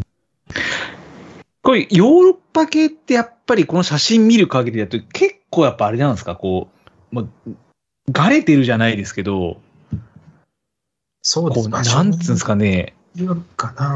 うんまあ、皆さん硬いとかそういう印象を持たれてよく、あの、MB でもなんかそういう話してますけど、まあ、でも日本もそういうとこありますし、あの、まあまあ、高知行って、そういう山場行けば、そういうとこあるんじゃないかなぐらいにしか自分は感じてないっていうのが、あの、まあ、感想なんですけども、まあ確かにちょっとヨーロッパ特有のっていうのはあるかもしれないですね。うん。まあ、結局、上りとしても約1万2000ぐらいですか、約。1万2000円ぐらい。うん。きつかったですね。これでも ITRA ポイントそんなにもらえないんですね、これ。今ちょっとサイトを見てるんですけど。あ厳しいな。結構厳しいですけどね。ステージレースだと4ポイントしかもらえないんですね、これね。ステージは多分、あれをステージで分割してやるってことは、かなりあの負荷は低いと思います。ああ、うんどうですか、田中さん、これ、出たいと思いますか？モンテローザ。いや、調べたことないね。なんかあんまり俺ヨーロッパを調べないんだよね。まあまあ、そうですよね。うん。うん。やっぱり。磯さんが30時間ぐらい、あ、言いましたね。そう30だね何時間とかかかってたかな、確か。はい。うん結構まあ、ちょっときつい系の100マイルですよね。あの時間かかってって感じですかね。これやっぱりヨーロッパ系っていうのは結構、なんていうんですか、この、シングルトラックじゃないですけど、こうイメージとして細い道をこうずーっと上に上がっていくみたいなイメージなんですけど、そうですね。はい。あの、まあ、場所によっては、まあ、うん、うん、細いつづらをたりとか、まあ、そうですね。あの、割とシングルトラック多いですね。はい。まあここら辺その100名山を1日で3往復した経験とかやっぱり生きてくるもんですか、やっぱり？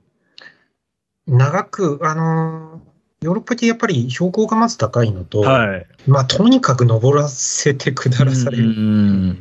まあ、それをいかにまあ、まあ、早くなくてもいいので、えー一発やって、精神的にも肉体的にも壊れないことが重要ですね。あの、うん、トルデジアンなんか特に長い方だと、あの、もう山にいることに慣れてないと、結構、まあ発狂とは言わないですけど、本当にそれで精神、あ、こう、やられちゃうはいはいはいはいはいはいはい。としてはいるんじゃないかなって、孤独で、うんずっと山と自分みたいなのがもうなんかずっと続くみたいな感じなんで、うん100マイルが倍になると、まあ、あの、まあそういう感じですかね。なんかまあそうですよね。なるほど。まあ、かつ知らない国の山で一人って結構嫌ですよね。いやーあの、そうですね。まあトルデジアン、まあ330であればマーキングもあるし、まあ割と周り人いっぱいいるので、はい。あの、まあいいんですけど、まあ19年の、まあ、長い方は結構辛かったですね。ああ、その19年っていうのが、これ記念大会になるんですか？トルデジアンの。なんか何回かやって、そう、10回だったのかな？なんか増設されたやつですよね。そうです、そうです。あの、初回19年が450がいきなりできて、はい。100人限定でみたいな話で、あの、始まったのが19年ですね。うん、これはトルデグレーシアって読むんですか？これは。グラシアとか、グラシアなんですかね。えーグレイシャーズとか、まあなんか、日本、あ、英語とか、ああの、イタリアの読み方どうなんだろう？違うのかな？あの、なんか言う人によってあの違うので、自分どう言ったらいいのかなって、たまに、グラシアとかいう人も多いのかな？はい。まあ、コースプロファイルとしては450キロ。簡単に言いましたけど、相当ですけどね、400 450キロって言いましたけど。で、累積が3万 2000D プラス。で、まあ、制限時間、マックスが190。累積はなんか結局、あの、はい現地の資料とか、あの、はいまあ、測ったやつとか見たら、まあ、3万8千なのか4万とか、3 万そそのぐらい、結局4万ぐらいあったんじゃないかなっていう 噂ですね。はい。ああ多分、まあ、3万2千ではなかったかなとは思います。今、武田さんのお話にもありましたけど、じゃあ、武田さんはじゃあその選考した100人に、これ、あれですか？一応、えー、レジストリーかなん、レジストレーションして選ばれたって感じですか？そうですね。あの、資格があって明確に。あそうですねのやっぱりトレディシアンの方を、えっ、と、130時間以内だったかな。はい。はい。に、あの、完走してれば、あの、出られますっていう権利で、かつ、はいまあ、初回だったんで、あの、まあ、どんぐらい来るかっていうのも、まあ、大会が見えなかったんですけど、うんまあ、結局100人で1回区切って、まあ、プレーの位置づけはあったのかもしれないですね。で、一応、あの、まあ、念のため、あの、さっさと、あの、可能な限り早くエントリーしてっていうので、一応、あの、問題ないっていうので通ったっていうのが、あの、一応、レジストレーションでした。はい。この450キロに向けて、まあ、今までの最高がトルデジアンの330とかだと思うんですけども、はい、はい。何か練習方法っていうのはあれですか？これに向けてちょっと変えたとか、そういったことは何かあったんですか？えーっとですね、あの、まず GPS 使えないと、あ、あの、そうですね。体力以前に、あの、ロストしてたらもうどうしようもないんで、まあそこは、あの、いろいろ機種を、まあいくつか買って試したはいりっていうのはやって、まああの使い方をしっかりやったっていうのと、えー、まあとにかく登りましたね。あのう、ん。距離はまあ、まあそんなでもないですけど、とにかくの登ったっていうと、もう最後の最後心配だったんで、あの直前の8月に思想に行きました。本当ですか俺。え、はいわざわざ？行きました。あの一人で。あえ？の、で、もう難しそうなところをもうピックアップして、どう回るかは、まあ、大体頭に決めといて、で、えっ、と、ミラノから、あのまあ、レンタカー借りて、えー、毎日そのスタイルです。例のスタイルです。いあの、登っては、あの、降りて、車で寝てのスタイルがここで生きてきましたね。それを、風呂入って、あの、8日間やりました。1日だけ現地であの日本人の好きなおじさんが一人いて、あの、はい。その方のところに泊めさせてもらって、で、あーだこーだいろいろ話聞いて、あの、一晩だけちょっと人間的な生活しましたけど、それ以外は、あの、登ってコースチェックして、で、どういうあの地形か全部見て、で、移動して、寝てっていうので、最後もう、もう臭くてしょうがないんで、えーっと、飛行機、飛行場帰る前の高速のパーキングで止めて、あの、最後余ったペットボトルで、あの、あの、バーっとかけて、あの、石鹸で洗って、あの、まあ、これなら大丈夫だろう 飛行機乗るみたいな、そんなことをしました。もうそれがもう極めつけで、あの、まあ、ロストしてましたね、やってなかったら。間違いなく。で、2箇所、やっぱり、あの、こうだろうと思ってやったら、あの、間違っちゃって1時間ぐらい行っちゃったっていうところがあったりとか、うん。知らないとは、うん、あうん、厳しいところは、あの2箇所ぐらいやっぱりあって、やったおかげで、まあ、安心して通れたっていうのはありました。だから、あのーグラシー日本人、あの、他の3、お三方、まあ4人その時出てたんですけども、自分含めて、まあ他3人、あの、TGR 選手だったので、うん。まあ1人は、あの、思想、同じように思想やってましたけども、まあ初見でやっぱりしっかりややって走るんだから、やっぱさすがだなって思いますよね。うんでそれだけいろいろ準備して、まあ、なんとか完走っていう感じなんで、うんまあ、完走できてよかったなとは思いますけど、本当に、うん、辛かったです。うんこの年あれですよね。口見さんも出られてたんですよ。そうです2019年って。で、口見さんも思想してるんですよ。はい、あの、思想していろいろ情報交換しました。あっちはどうだ、こっちはどうだ、みたいな。で、あそこは苔があって、川滑るから要注意みたいな、まあ、そんな細かい話とかしたりとか。あと、小野さんも出られてて、小野さんはす、もうすんなりやっぱり、もう、なんか入賞してましたもんね。もうさすがですよね、本当に。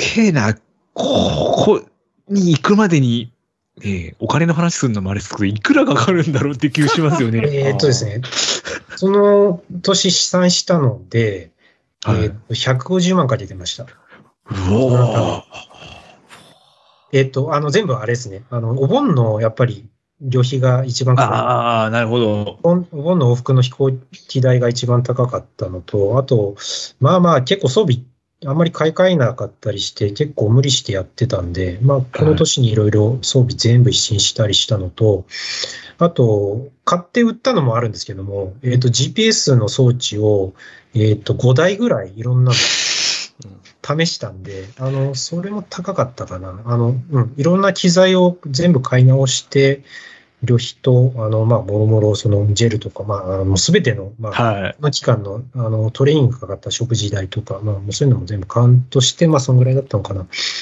はい。あの、まあ、旅費が一番かかってましたけどうー。ん。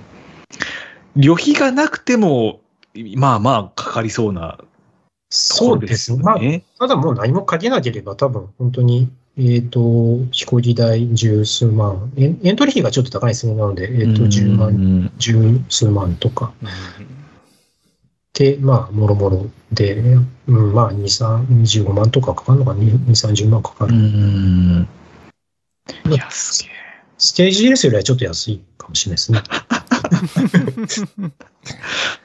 まあでも、あれですよね。武田さんとしてはもうそのくらいの思いをかけて、そうです電車にも臨んだと。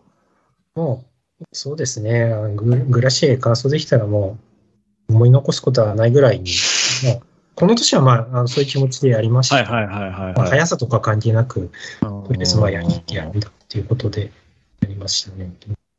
これ名前がなんかあれですよね。氷河って意味なんですよね。こあの、氷河ですね。で、意味自体が。トルデジアンは、あの、黄色の,、はいあのイメージカラーですけど、あの、青っていう感じで、あの、氷河って感じでこうやってますね。うん、やっぱ風景とかも結構そう、あれ本当に氷河に触れるようなところを走るんですか？あ、はい、あの、そうなんですか？がっつりへえ。来るの、何箇所かありますね。あの、はい。横、もう代表がバーってあるのを横を、あの、よじ登っていくみたいなところもありますね。うんうーん。まあでもこのレース、口見さんも小野さんも二人して、もうトルデジアンとは全然違うと。もう別物だと言ってましたね。もうこれはお,、はいお二人のブログも見たんですけど、はしご鎖、ロープ、ガレバ、エイドがなく、山小屋とライフベースのみ補給できるトレデジアンよりも傾斜が急。で、朝霧で滑るとか、なんかもうこれ読んでて命の危険を感じたって口見さんは書いてましたけど、やっぱそんな感じだったんですか、やっぱり。あーまあ、あの、はい、あの、正しいと思いますね。走った人じゃないとわからないと思うんですけど、何回かやっぱり武田さんも、これ本当死ぬかのって思った感じですか？うん、あの、ちゃんと集中してやってなければ、まあ、やられるなっていう箇所は、あの、それなりにああったと思います。あのあちゃんと集中して、あの、まあ、山道そうじゃないですか。あ。はいはいはいはいはい。でずるっと行って、そっち転げたら、当然もう助かんないよねっていうところ。うん。別に里山だって、まあ、いろいろありますし、まあ、あの、そ、まあ、そこは、まあ、単純に走るので、イージーだから、あまりそういうことを意識しないですけども、まあ、より、まあ、手も使わなきゃとか、そういうところが出てくると、やっぱり、あのーなんかに気を取られてとか。立ててなんかとか、まあ、まあ、算定指示とか、まあ、ありますけども、まあ、ちゃんと普通にまあ、集中してれば、あの、何ら問題ないようなところではありますけど、まあ、なんか事故ったりとか、まあ、プラスアルファで雨が降ったり、あの、何かの条件が悪かったりとかすると、途端に危険度が増したりとかいう、まあ、本本当に山ですよね。山そのものっていう、あの危ない箇所っていうのは、まあ、それなりに何箇所もあるかなっていう、うーん。とにかくマーキングがないので、はい。あのまあ、常に緊張感を強いられるっていうのは、まあ、初回だったっていうのもあるので、まあ、そういう状態の中で、あのいかに集中して、走る、歩くとかではなく、もう、ちゃんとトレイルに集中して、あの、歩けるかっていうことかなとは思いますね。まあ、眠気も出てくるんで、うんそうです今年も行くでしょだって。言います。もう本当し死なないようにねって感じだよね。いや、本当ですよ。まずそこですね。あの、まあ、集中して、危ない箇所はしっかり通過すると。今年は失踪行かないの？まあ、まあ、3回目なんで一応。私かいやー、って100、この出時が177時間じゃないですか。そうですね。うん。そんなもんでした。もう、だって変な話、ずっと緊張の糸っていうのは、ゆ、ゆ、緩むところもあると思うんですけど、ある程度ずっと緊張感っていうのを保た、保つ状態を維持するわけじゃないですか。そうですね。うん。こう、どう、どうなんですか？終わった、まあ、終わった後のこう、安堵感というか、な、なんつうんですかね、こう、プチンとこう、糸が切れた感じで、はっって感じでいや、切れるのか。トルデジアン終わった後って、なんか不思議なことに、あんまり変わんないんですよ、テンションが。はい。で、まあ、この450終わった時も、あの、眠いとか体重いとか、まあ、当然体の影響はいろいろありましたけど、なんか気持ち的には、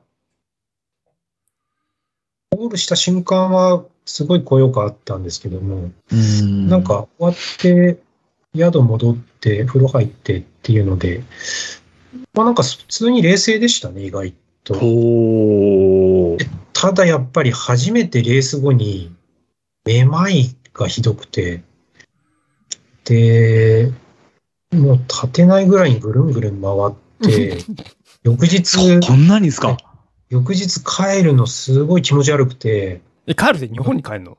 え、あの、翌日？翌日帰る時も、本当に今までギリギリの状態で、で、なんで体調悪いのかは、まあな、なんでってこともないですけども、あの、そんなこと、そこまでおかしくなったことなかったんで、これまで。それは、ちょっと、まあ、あの、びっくりというか、あの、やばいな、これって思ったのはありましたけど、まあ、それ以外、まあ、精神的には、まあ、至って普通ですね。うん。うんレース中はまあ一回潰れましたけど、まあ緊張しながらもまあ淡々とやるっていう感じですかね。うん、こう、武田さんがじゃあ求めるものの完成形は、もうこんな、こういうレースが、はい。まあ、もう一人でひたすら山の中に置き去り感ですかね。ああ。でも、注射は嫌いなんですよね。注射武田さん。注射注射に、注射苦手ですよね。あ、大嫌いです。俺、注射の方が全然いいんですけどね、こっちだったら。もう、あの、注射大嫌いで、あの、採血は寝て取りますね、必ず。なんか体調悪くなるみたいなんで。見ないようにして、このなんか布とかをもじもじもじもじしてて、もう、大嫌いですね。いやー、想像がつかない。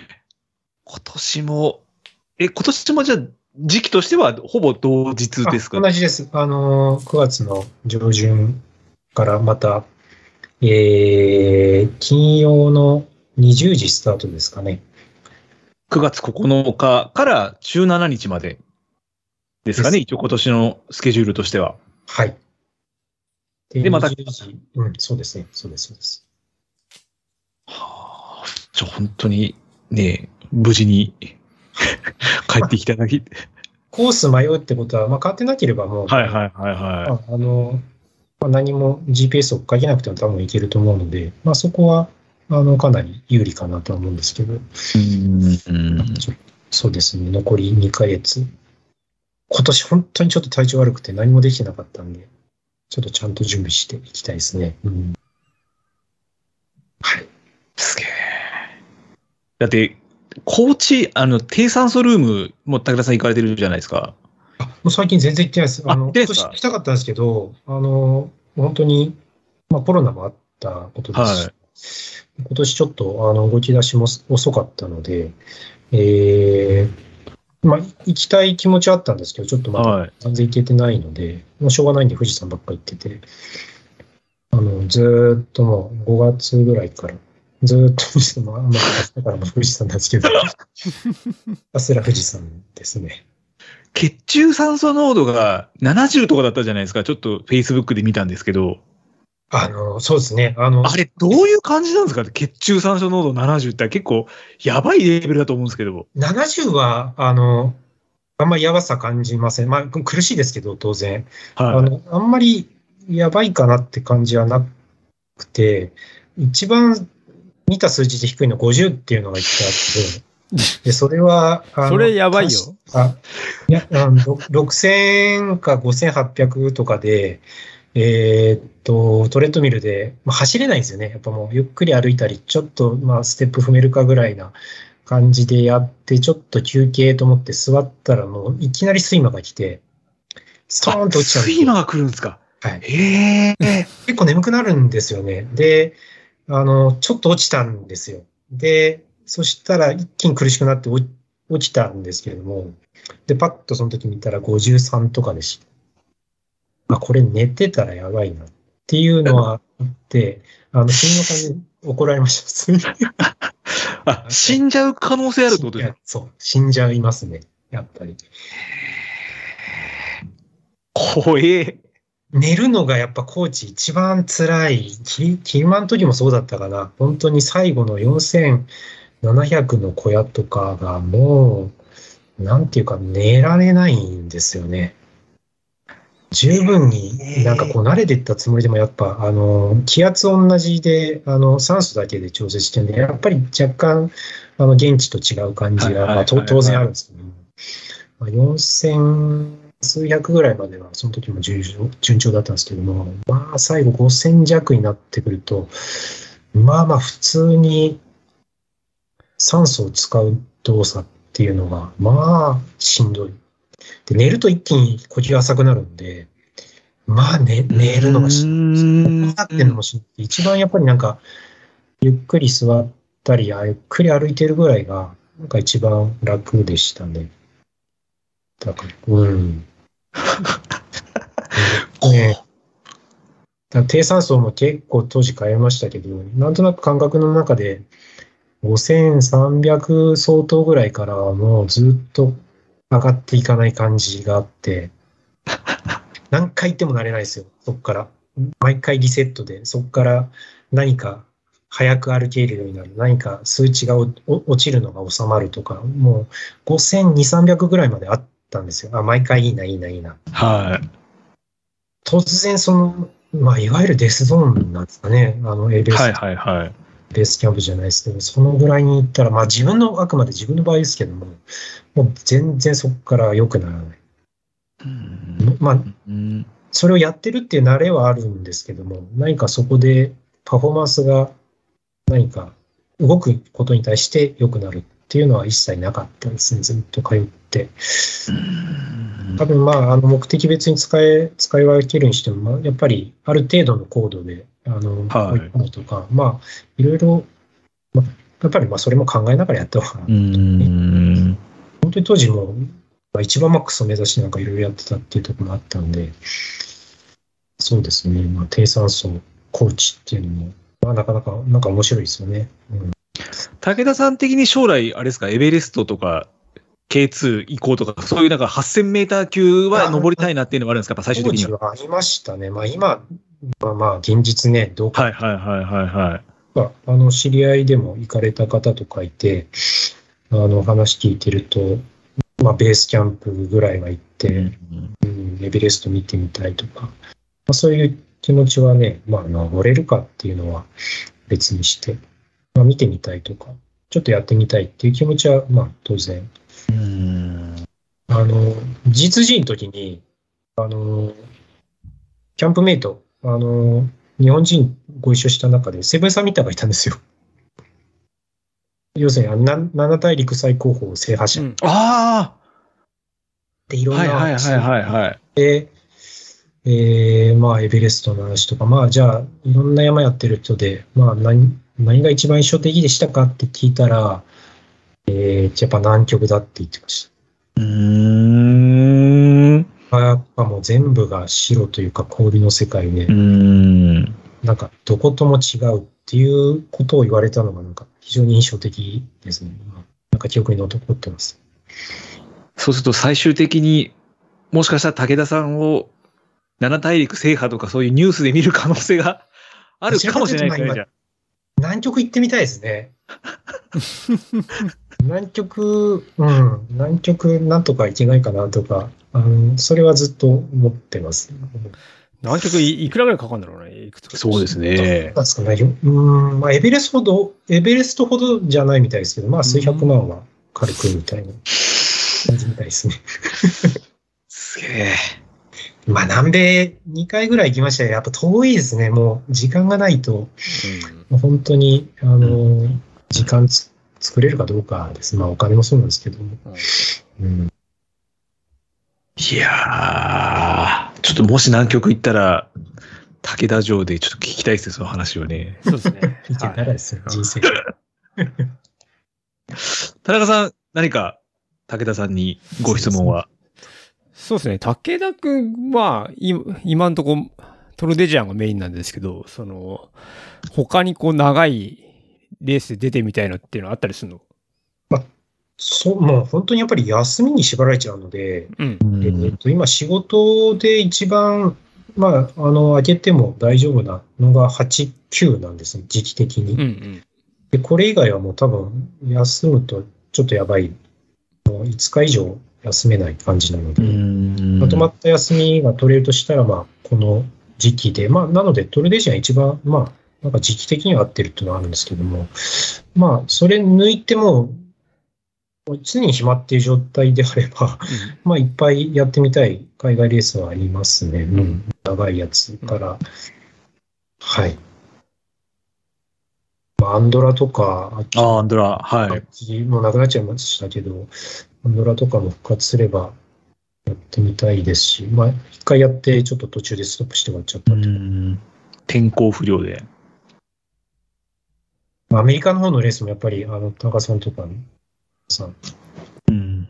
されてますけど、やっぱり興味、ああ、ハードロックも今、そうですよね。そうだね。興味ありますよね。うんアメリカだとやっぱ200マイルのレースとかもあるもんね。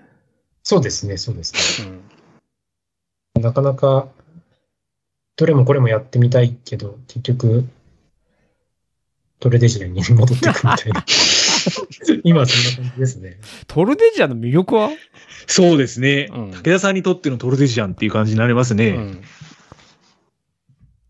まあ、あの、コーチなんで、えーっと、まあ、自分預かりなんで、そこが合ってるんですね。あのはいはいはいはい。やっぱり、めちゃくちゃ寒くても、あの、やっぱ辛いので、いろいろ装備の面とか。うん。そういう意味では、あの、トルデジアン、まあ、ぐらいっていうのも変なんですけども、えっと、2800とか、まあ、さ最高地点3300ぐらいのところで、まあ、あの時期、ちょうど向こうもなんか季節が、えあの、大会中に変わるな、みたいな感じがちょっとあるんですね。あの、始まった時は結構暑くて、まだ夏の残暑かなっていうのが、やってるといきなり北側にコース回り込むと、もう、ああ、冬なのかな、みたいなうん。感じで雪降ったりするので、まあ、そのぐらいであれば十分、あの、寒さ的にもちょうど合ってるっていう感じですし、まあまあ、その標高も、あの、慣らしとけば全然得意というか大丈夫なんで、うん。で、そういう、まあ、体に合ってるっていうところと、ああいう、そうですね、まあ、特有な、あの、4000メートル歩を見ながら、まあ、旅をするみたいな、ちょっと旅要素もあったりっていうところは、非常に魅力ですね。で、イタリア語何言ってるかわかんないですけど、まあまあ、あの、う んすごい応援してくれるので、まあ、それはまあ、どこの、あの、ポストも同じだとは思うんですけど、はい、あの、熱狂的で面白いなと思います。うん。じゃあ武田君には時期も暑さもちょうどいいっていうのがトルデジアン。時期、暑さ、えー、そうですね。あの、うん。はい。何言ってるかわかんないところもいいと思います。はい。ありがとうございます。はい。もしかしたらトルデジアンからアンバサダーとか来るかもしれないですもんね。そうだね。うん。野間さんみたいに。はあ、すげえな。で、4回か。まあ、4回。まあ、日本人最高って何、誰がな何回ぐらいかあるんですか？小野さんが今最高ですかね。トルデジアンと、えー、まあ、グラシエ1回っていうのは同じですけど、小野さんが多分、えっ、と、4回くらいトルデジアンって、今5回ぐらい出られてるんですかね？5、6回、ちょっとかわかんないですけど。5回は出られてんのかな？そんなに出てるっけ？1回ちょっとあの体調不良でっていうのがあったんですけど、まあ、感想確か4回か5回してるんじゃないかな。うーん。3回されてる方もまあちょろちょろいるので、まあ4回やってくるとなんかいよいよとかだねみたいな感じですかね。あれ、2年出たら1回休まなきゃいけないんだっけ？えっ、と、330のはあのありましたねあるよねで。ちょっとコロナもあったので、うんその辺のルールがあの今ちょっとあのどうなってるかっていうのはあるんですけども、あの当初はありました。2年うーん。っていうあの縛りはあったので、はい。10回できれば 3000200マイル200 timesは難しいですね、やっぱり。あ、そう、掲げてましたね、武田さんも。掲げたいですけど、トモさんになんかそんなこと、はいはいはいはい。だってなかなか、年に2回やっても100年かかるからね。そうですよ。体ぶっ壊れますね。200タイム20回ぐらい、20回ぐらいでいいんじゃん、とりあえず。そうですね。20 10回でも十分ですね。もう本当に10回、あの、アドベンチャーグリーントルデジアン目指して、ああ、そうだね。10回を。はいでまずは今年、えー、クレイシャーに向けて向けてトレーニングを頑張ります。頑張るということで。多分、富士山から世界へみたいな、そんな感じです。あの、いろんな、なんかそういう標語になってますけど。富士山から世界を目指す会いや、もう本当富士山、万々歳です。トレーニング場所として。なるほど。ちょっと楽しみですね、田中さん。これは、田中さんもはい。ありがとうございます。感想報告をはい。お待ち申し上げております。だまずは、あの、生きて帰ってきてください。そうですね、まずスタートタイムに立って、あの、無事に帰ってくるっていうところで。そうですね。それが何よりです。はい。ありがとうございます。ありがとうございますじゃあ最後、ちょっと業務連絡をしてさせていただければと思います。で、えー質問、フィードバック等は、ツイッターより、えーハッシュタグ WeLoveTimer、ハッシュタグタイマーズとつけて投稿お待ちしております。で、また、引き続き、あのードネーションも募集しておりますので、こちらもよろしければお願いいたします。はい。では、ぴったり約2時間ぐらいのお付き合いとなりましたが、今回、32人目のゲスト、30武田、はい、武田健太郎さんでした。ありがとうございました。ありがとうございました。